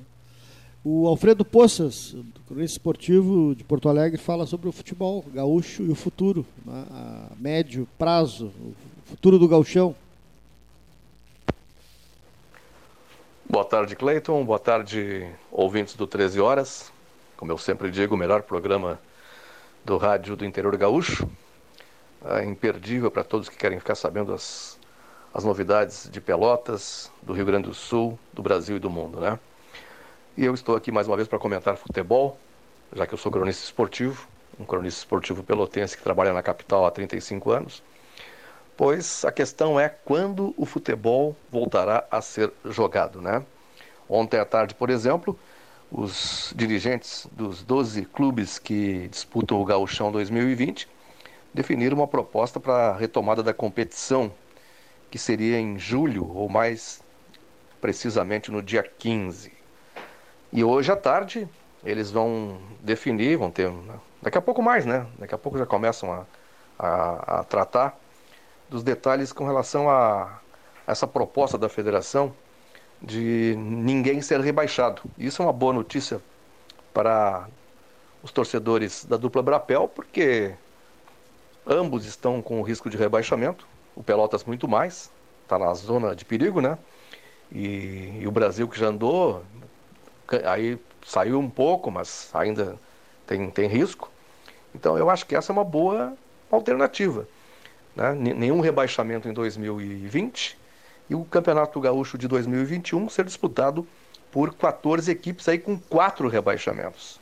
Tudo bem, fica represado por mais um ano. A questão que eu bato é retomar o gauchão em pleno inverno. A gente sabe que com o frio o risco de contaminação da Covid-19 é maior. Lá na Europa, o auge foi justamente é, no inverno, né? o inverno do hemisfério norte.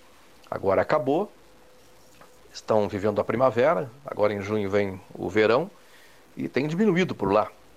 Aqui no Brasil, embora tenha tido muitos casos na parte norte e nordeste, onde o clima é tropical, eu acho que pode se agravar. E eu temo, eu não conheço bem o assunto, não sou epidemiologista, nem infectologista, enfim, mas eu temo que com o frio do inverno, que ainda não chegou, possa se agravar. Então eu tenho medo que de repente por 15 de julho, vocês já imaginaram, estamos, estaremos no auge do inverno. Claro, não vai ter público, mas os jogadores vão estar ali, envolvidos na competição. Não sei se é uma boa ideia. Eu também não, não tenho opinião formada quanto a quando o futebol profissional deve ser disputado aqui no Brasil e principalmente na nossa região sul, que não tem o clima tropical do resto do país. Né? Nós temos um clima temperado ou subtropical, enfim. Agora, eu, sinceramente, fico me perguntando o que, que os clubes vão definir. Eu acho que vão aceitar essa, essa questão, essa proposta da, definida ontem, de nenhum rebaixamento neste ano. Isso seria muito bom para nós, principalmente torcedores do Pelotas, porque o nosso Lobão está com rebaixamento e quem sabe melhorando para 2021, aí não fica entre os quatro rebaixados, né? Agora a gente vê que aos poucos na Europa o futebol está voltando pelo menos aos treinos. Nós temos competições pendentes, algumas já encerradas, né? Como o caso do Campeonato Francês, até porque o PSG já era o virtual campeão e também na, na, na Premier League, onde o Liverpool estava apenas praticamente a uma rodada de confirmar matematicamente o título. E temos a UEFA Champions League pendente, e talvez agora com o verão na Europa possa ser retomada. Então é isso, meu caro Cleiton, por hoje. Um grande abração para ti, meu ídolo, né? Minha referência. Um beijão no teu coração. Manifestação, manifestação do, do, do Alfredo Poças, prezadíssimo amigo, Rádio Guaíba de Porto Alegre, outras emissoras do Rio Grande do Sul, está fazendo um levantamento, a meu pedido, Poças, eu preciso de algumas narrações do Pedro Carneiro Pereira, o notável narrador gaúcho, né? companheiro de jornadas de Fórmula 1 eh, na África, bom amigo, bom amigo, Pedro Carneiro Pereira. Né? Pedro morreu em Tarumã em 21 de outubro de 1973, naquele trágico acidente. Ele e o Ivan Iglesias Veiga, os dois opalas brancos, bateram de lado, se chocaram de lado no autódromo de Tarumã. Ninguém consegue esquecer aquilo. Lazia Martins, que era um dos maiores amigos, aliás, Lazia Martins nos próximos dias aqui no 13. O Lazia, que era um dos grandes amigos do Pedrinho, toda vez que a gente se encontra, a última vez jantamos, tomamos um bom vinho, e ficamos acho que mais de uma hora e meia falando no Pedro, né, do Pedro Carneiro Pereira. Eu levei uma fita com a voz do Browner para mostrar para o Pedro em Luanda, Angola, e o Pedro se encantou com a voz do Browner. Aí depois nós voltamos da viagem, eu me acidentei né, em Pinheiro Machado, na viagem para Bagé, fiquei meses em recuperação, e logo em seguida a tragédia de Tarumã, eu em 14 de maio, amanhã, rapaz, 14 de maio de 1973, meu Deus, amanhã, 14 de maio. Jorge Fontoura, Ronaldo Cupertino de Moraes, João Carlos de Carvalho Alcântara e eu naquele carro. Amanhã, 14 de maio. E depois o Pedrinho em 21 de outubro. Então, ele que ouviu a voz do Browner, se encantou com a voz do Browner, não houve tempo para que o Pedro chamasse o Carlos Roberto de Freitas Browner, nome que eu mudei para Roberto Browner, chamasse o Browner para trabalhar na equipe de esportes da Rádio Guaíba.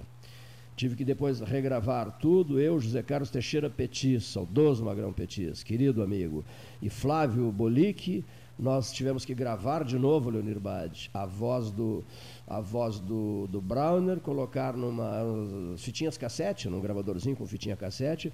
Peguei aquela gravação de o Browner, tem que gravar de novo, porque a morte do Pedrinho estragou tudo. Eu conversei com o Pedro em Luanda, lá em Angola, muito, e depois, com a morte do Pedro, não sei, nem sei o que foi feito dessa fita.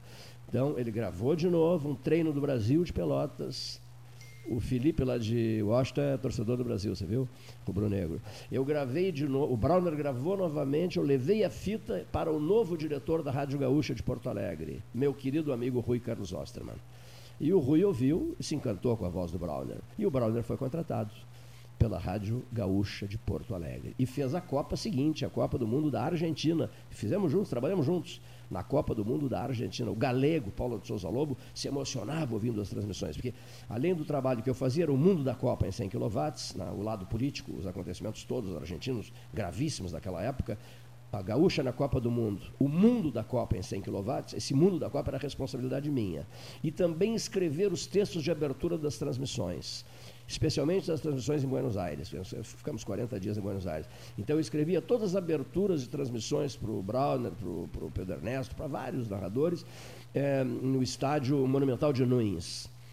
E escrevi textos no capricho, né? e o Browner vibrava com isso. Querido amigo Carlos Roberto de Freitas Browner, o Roberto Browner, né? que nos deixou cedo demais. Acompanhou Senna em todas as corridas do campeonato, as 16 provas dos campeonatos mundiais, naqueles anos 90, até, até a tragédia de Imola, né? o Roberto Browner, e, que acabou sendo, então, eh, tendo seu início de carreira profissional na Gaúcha, via, via Rui Carlos Osterman, na Copa do Mundo de 1978. E com isso, um pelotense que recebe nesse momento as nossas homenagens. Amigo querido, Roberto Browner, narrador maravilhoso e um coração maior do que ele.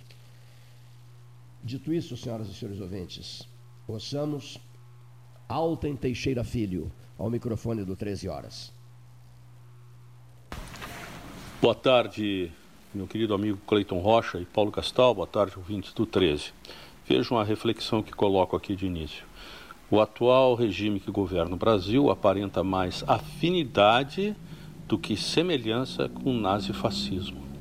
Primeiro, entre as semelhanças tem-se um patriotismo exacerbado. Só eles são brasileiros, mas não os que não pensam como eles.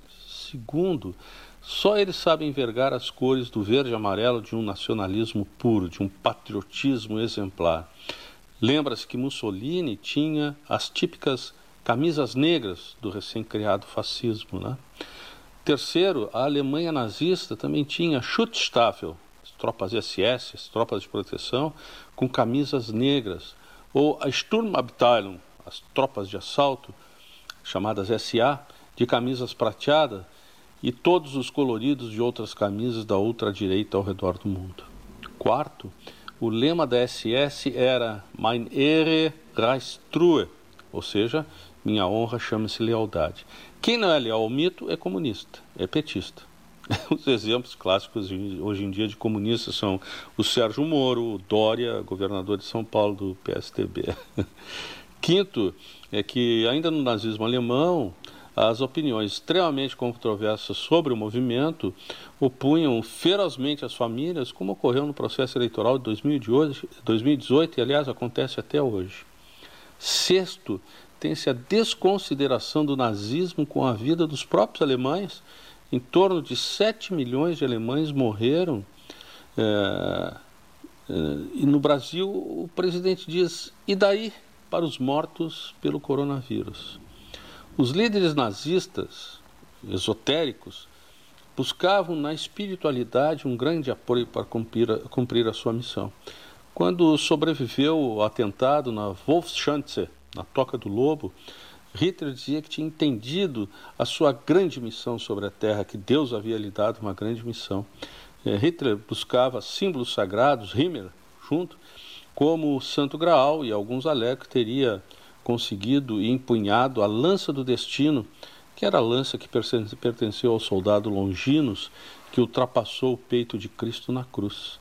Sua relação é, do Bolsonaro é próxima com os movimentos religiosos, tanto é que liberou é, como serviço essencial aos cultos nas igrejas. Né?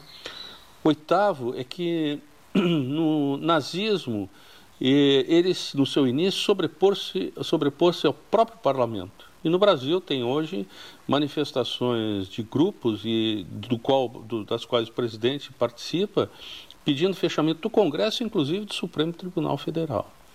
Nono, tem-se as manifestações diretas de pessoas do próprio governo, como a encenação do secretário de Cultura, que foi demitido, né?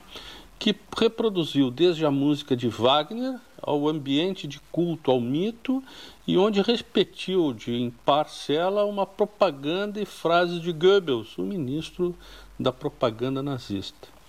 Em décimo, tem-se a atuação beligerante de grupos bolsonaristas, né? igualmente lembrando o início do nazismo, como se vê em vários vídeos e como se viu na agressão aos enfermeiros, uma, uma manifestação pacífica dos enfermeiros em Brasília. Em décimo primeiro, tem-se que o próprio ministro da Educação, pessoa extremamente inculta, Abraham Weintraub, repetiu a frase dizendo: os comunistas são o topo do país, eles são o topo das organizações financeiras, eles são os donos dos jornais, eles são os donos das grandes empresas, eles são os donos dos monopólios. Ou seja, os nazistas diziam a mesma coisa, só que em vez de comunistas, diziam judeus. Agora imagine que os donos das organizações financeiras no Brasil são comunistas. Que coisa. Décimo segundo, também é de terrível similitude a propaganda do governo através da SECOM, aliás, mais uma vez repudiada por representantes judaicos, mais uma manifestação é, repudiada por representantes judaicos, em uma peça de propaganda da SECOM citando o trabalho, a união e a verdade nos libertará. que é uma frase que lembra o campo de extermínio de Auschwitz, na, na Polônia, onde estava escrito Arbeit macht frei, ou seja, o trabalho é, liberta. Detalhe que o responsável pela SECOM disse judeus, disse judeu. E décimo terceiro, e assim, o bolsonarismo tem mais afinidade do que semelhança, ou seja, mesmo sem querer, surgem inesperadamente, e até quem sabe essas pessoas não saibam o que dizem, é, manifestações de movimento ultradireitistas, como o movimento que governa o Brasil nesse momento, que são ações e atitudes naturalmente sectárias, ignorantes, arrogantes e muito, mas muito incultas e algumas vezes quase eugênicas. O próprio presidente é inculto, né? ele quase coitado não consegue terminar uma fase ou algumas vezes quer iniciar. E apoia o seu ministro das Relações Exteriores que disse que o nazismo era um movimento de esquerda.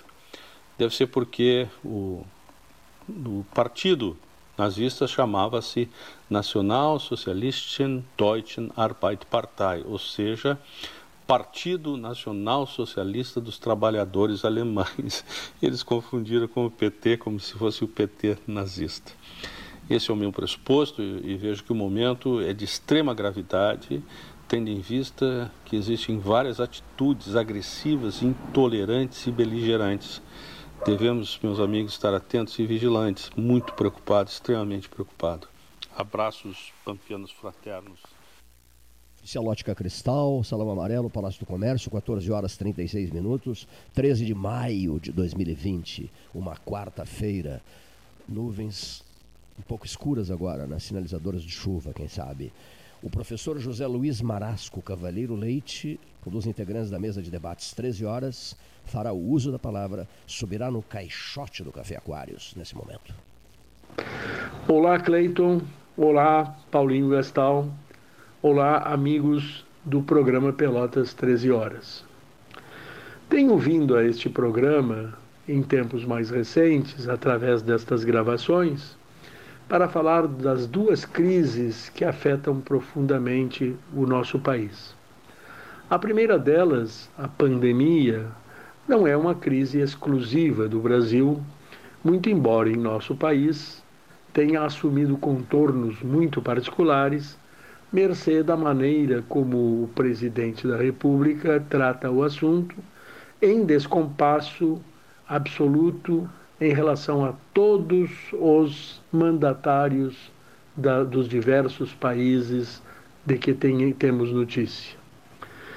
O segundo assunto é a crise política, que, em primeiro lugar, é também alimentada por esta maneira estranha como o presidente se porta em relação à Covid-19.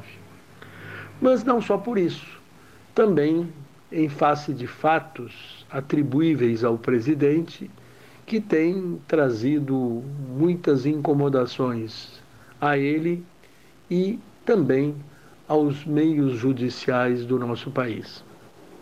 Ontem foi trazido, foi levado a conhecimento de algumas pessoas o teor da gravação daquela reunião ministerial acontecida em 22 de abril, na qual, segundo Sérgio Moro, teria o presidente evidenciado que o seu interesse na troca da chefia geral da Polícia Federal e também da superintendência da Polícia Federal no Rio de Janeiro estas trocas estariam vinculadas a interesses particulares relacionados a membros de sua família.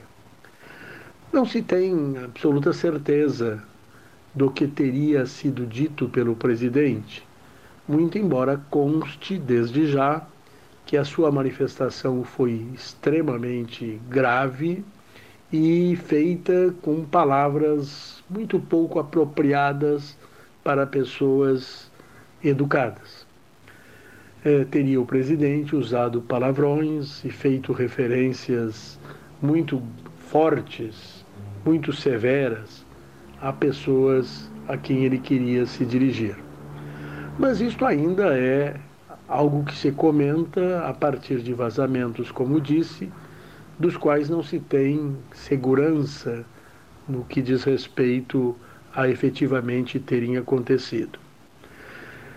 No entanto, uma narrativa que já está disponibilizada pelo presidente através de manifestação feita ontem e, veiculada pela imprensa, uma narrativa sobre estes acontecimentos feita pelo presidente, como eu dizia, traz uma perspectiva de julgamento um pouquinho desfavorável a ele. Sabe-se que a palavra narrativa, que hoje está na moda relativamente aos discursos, às falas, às interpretações dos fatos, ela se refere a uma maneira particular de alguém manifestar-se sobre acontecimentos, evidenciando interesses que estes acontecimentos sejam lidos ou sejam percebidos desta ou daquela maneira. Pois o presidente ontem se aprestou a fazer uma narrativa dos acontecimentos. Ou seja, antes mesmo de o vídeo e ser eh, eh, veiculado uh, integralmente, ou pelo menos nas partes essenciais, para todas as pessoas, o presidente já estava trazendo uma sua narrativa. E nesta narrativa ele queria, acima de tudo, referir ao fato de que ele não usou palavras como, por exemplo, Polícia Federal e investigação, querendo dizer que tudo o que ele falava não se estaria referindo a estes acontecimentos a que o Sérgio Moro havia feito menção. É estranho, é estranho que a narrativa seja tão presta, tão rápida, quando até nem existe a, a veiculação do vídeo. Fica isto como uma observação de quem chama a atenção muitas vezes de que narrativas infelizes mais do que defendem uma pessoa e evidenciam interesses que querem acobertar. Bem, José um abraço Marasco, a todos. Participando do 13 Horas, José Luiz Marasco e todos os mais companheiros de debate estão desejando muito que essa quarentena né, nos permita que se, que se encerre e que nos permita reunir a turma toda aqui para debates históricos e inesquecíveis. Obrigado, professor Marasco.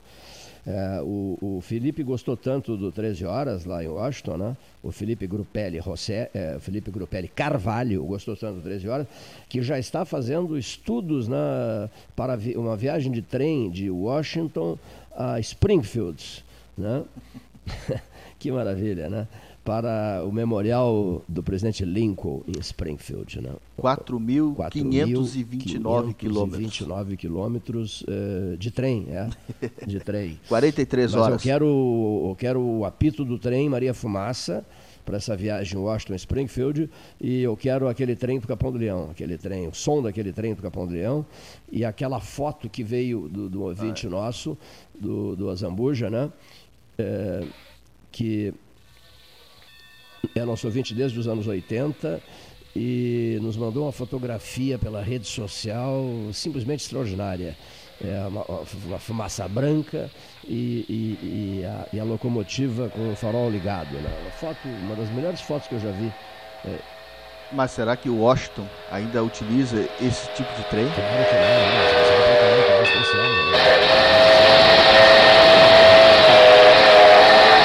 não, não,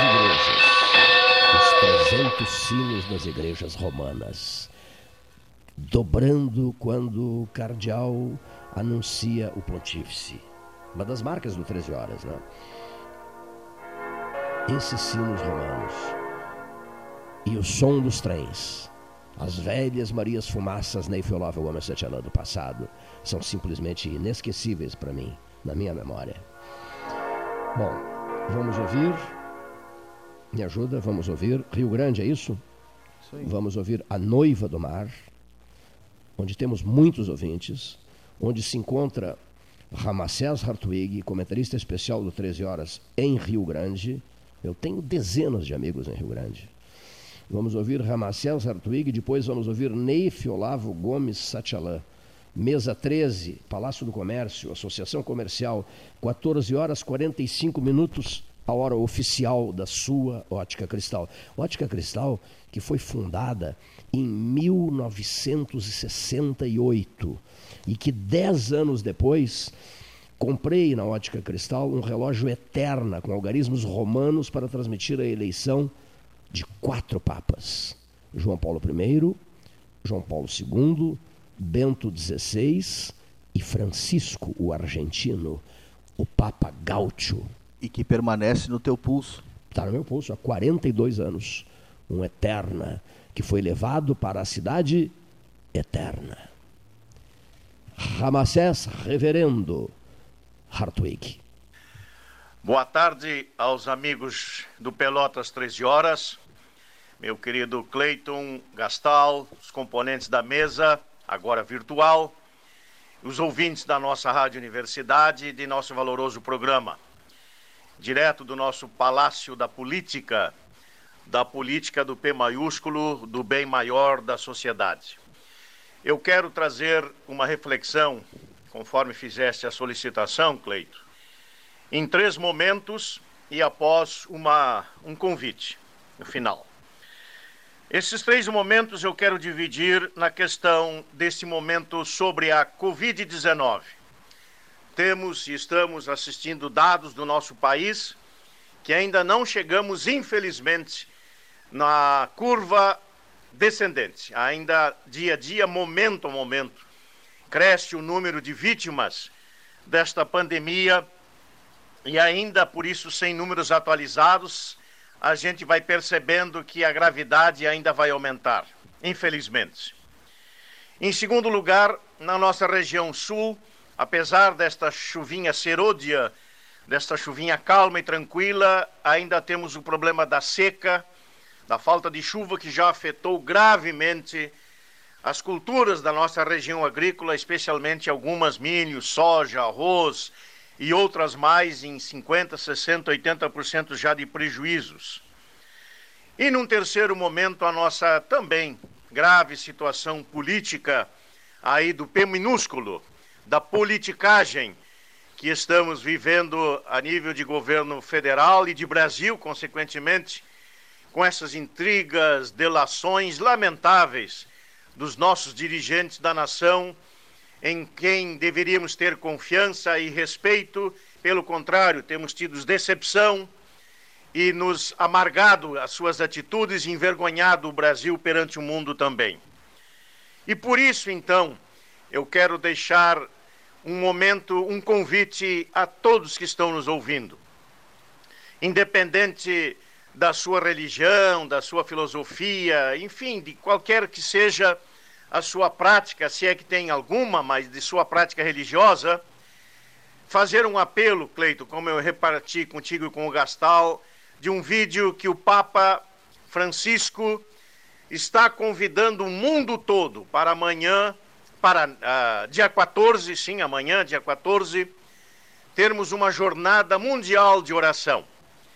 E oração, o Papa ainda vai mais longe, não só rezar da boca para fora, mas fazer, quem pode, o seu jejum, muita conversa pessoal, ou seja, a oração, e também boas obras.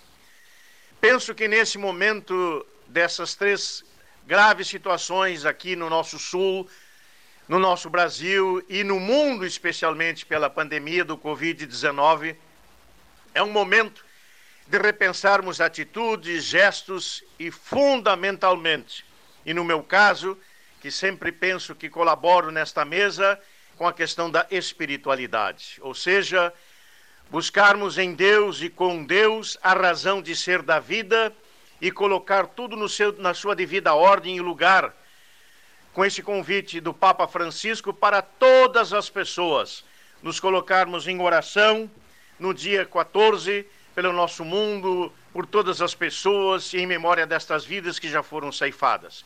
Este é o meu carinho, a minha oração também e um abraço a todos.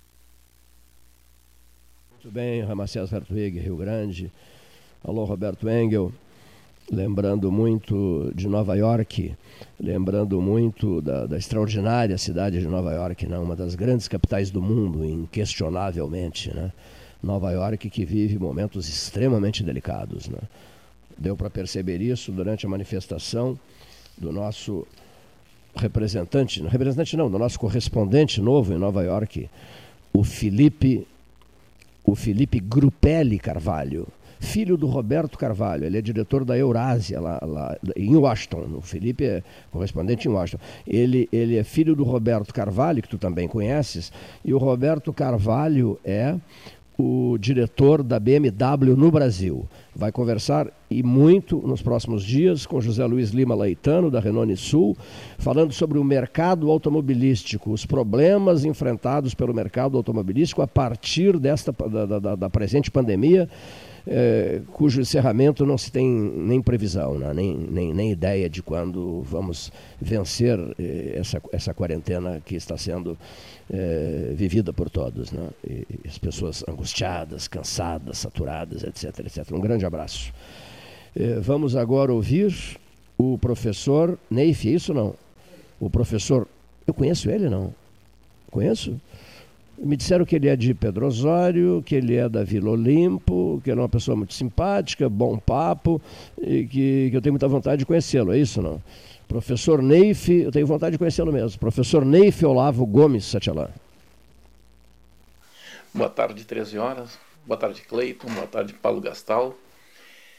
No momento que terminar toda essa pandemia e o país voltar ao normal, o mais importante, talvez, Cleito, e essa reflexão para o futuro tem que ser feita agora, é ver como fazer com essas pessoas que agora tiveram visibilidade.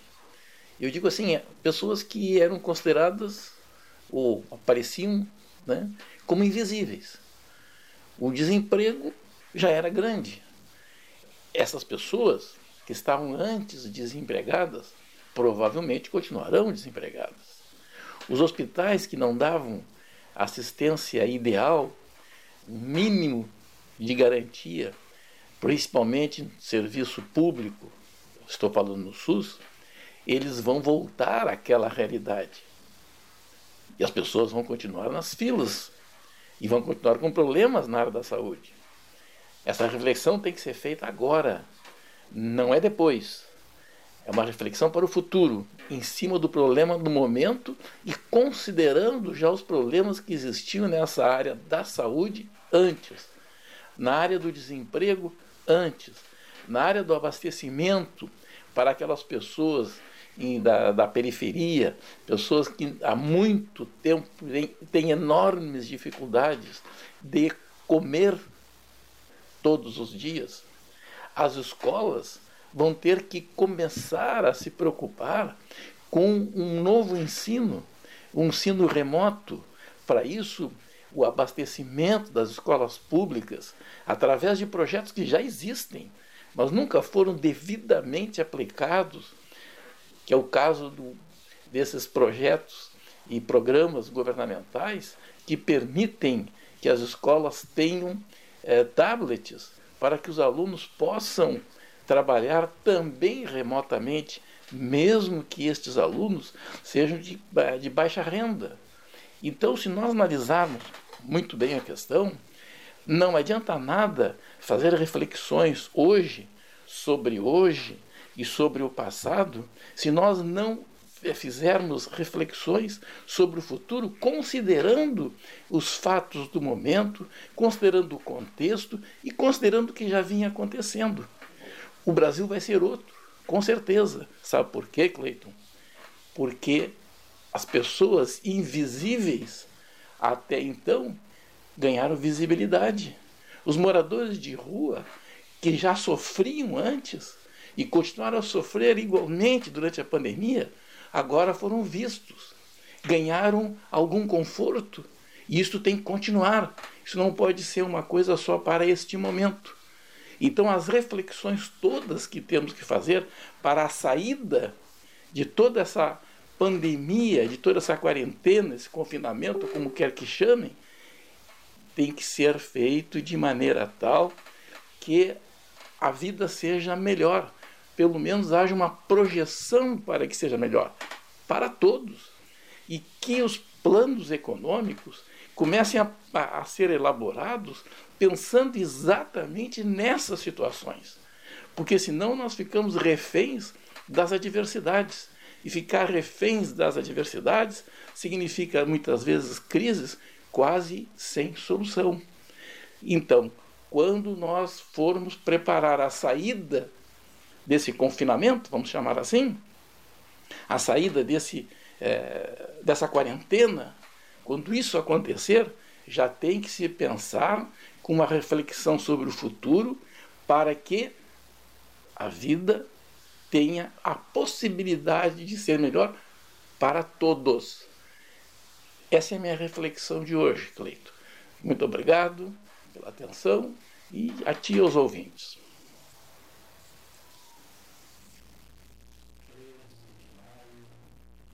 De 2020, 14 horas e 56 minutos.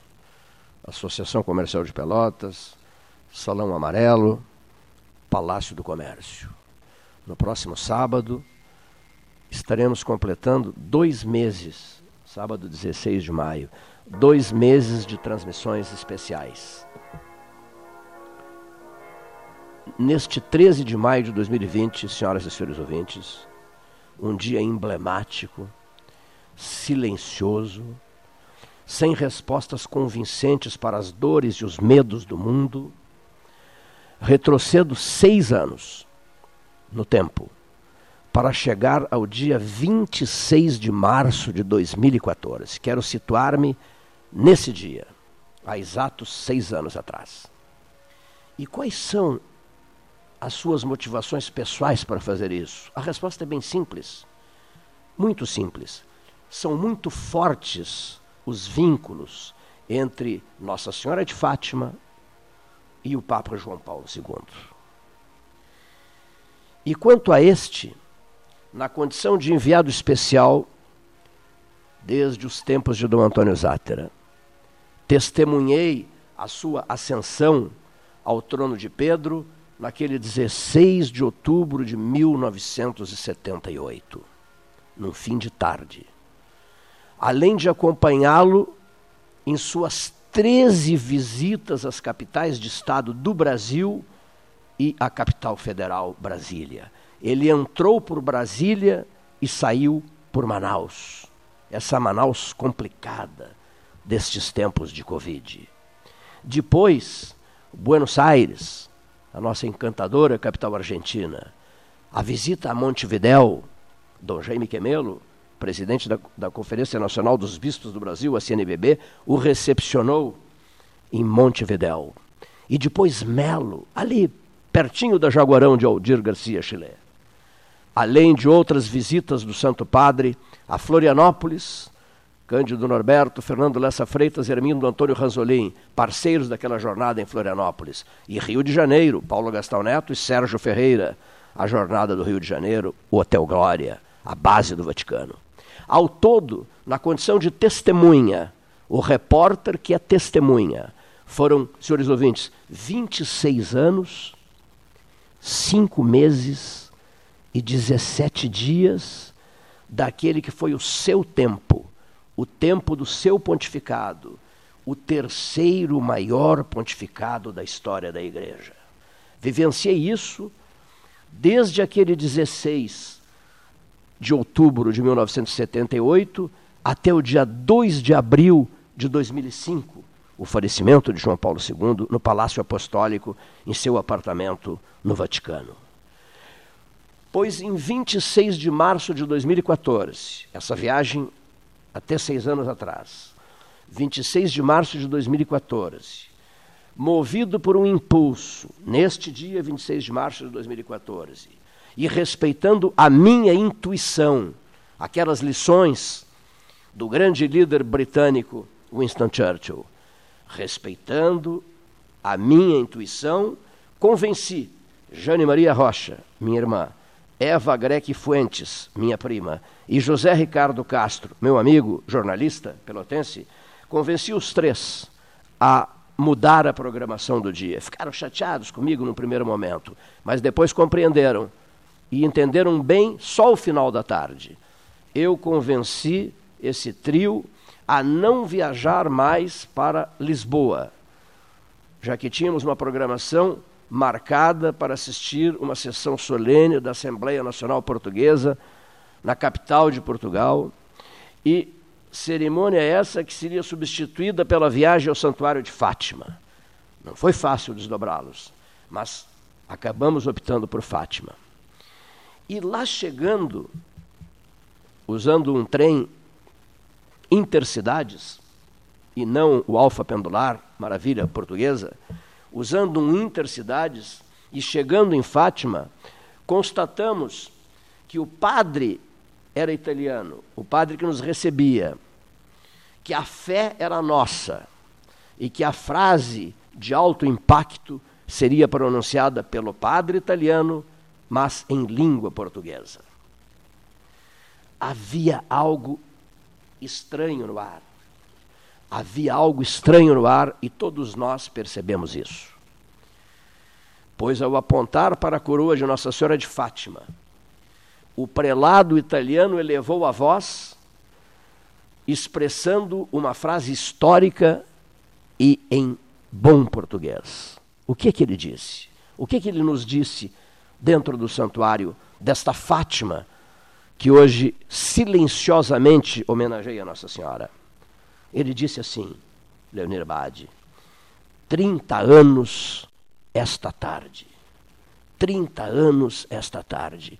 E qual era o significado de tudo aquilo, meu Deus? Pois a visita que ocorria por acaso, no entardecer daquele dia, seria premiada com um registro histórico que aqueles quatro visitantes simplesmente desconheciam. A data, senhores ouvintes, assinalava o trigésimo aniversário da chegada da bala que atingira o pontífice na Praça de São Pedro, no 13 de maio de 1981. Bala esta, que seria um presente de João Paulo II ao Santuário de Fátima, oferecido solenemente pelo Papa no dia 26 de março de 1984, 30 anos depois. Aí eu me pergunto, tenho me perguntado muito ao longo do tempo: intuição? Foi intuição? Cartas marcadas? Sintonia fina com São João Paulo II? Acompanhei todo o seu pontificado, de 26 anos, 5 meses e 17 dias. Ou seriam laços fortes com a Igreja Católica Romana? Sei lá. Até mesmo porque a única coisa que sei, e todos nós levamos essa máxima muito a sério, a única coisa que sei ao fim e ao cabo, é que nada sei. Cheio de questionamentos, enquanto o Intercidades, o trem dos portugueses, o trem mais modesto dos portugueses, nos devolve a cidade de Aveiro, a cidade irmã de Pelotas, no centro-norte de Portugal, aproveito a viagem para renovar sinais de veneração à bendita protetora de um dos grandes pontífices da história da Igreja, enquanto constato que esse episódio renova a cada dia que passa em meu íntimo, e penso muito nisso, a precisão das vozes interiores.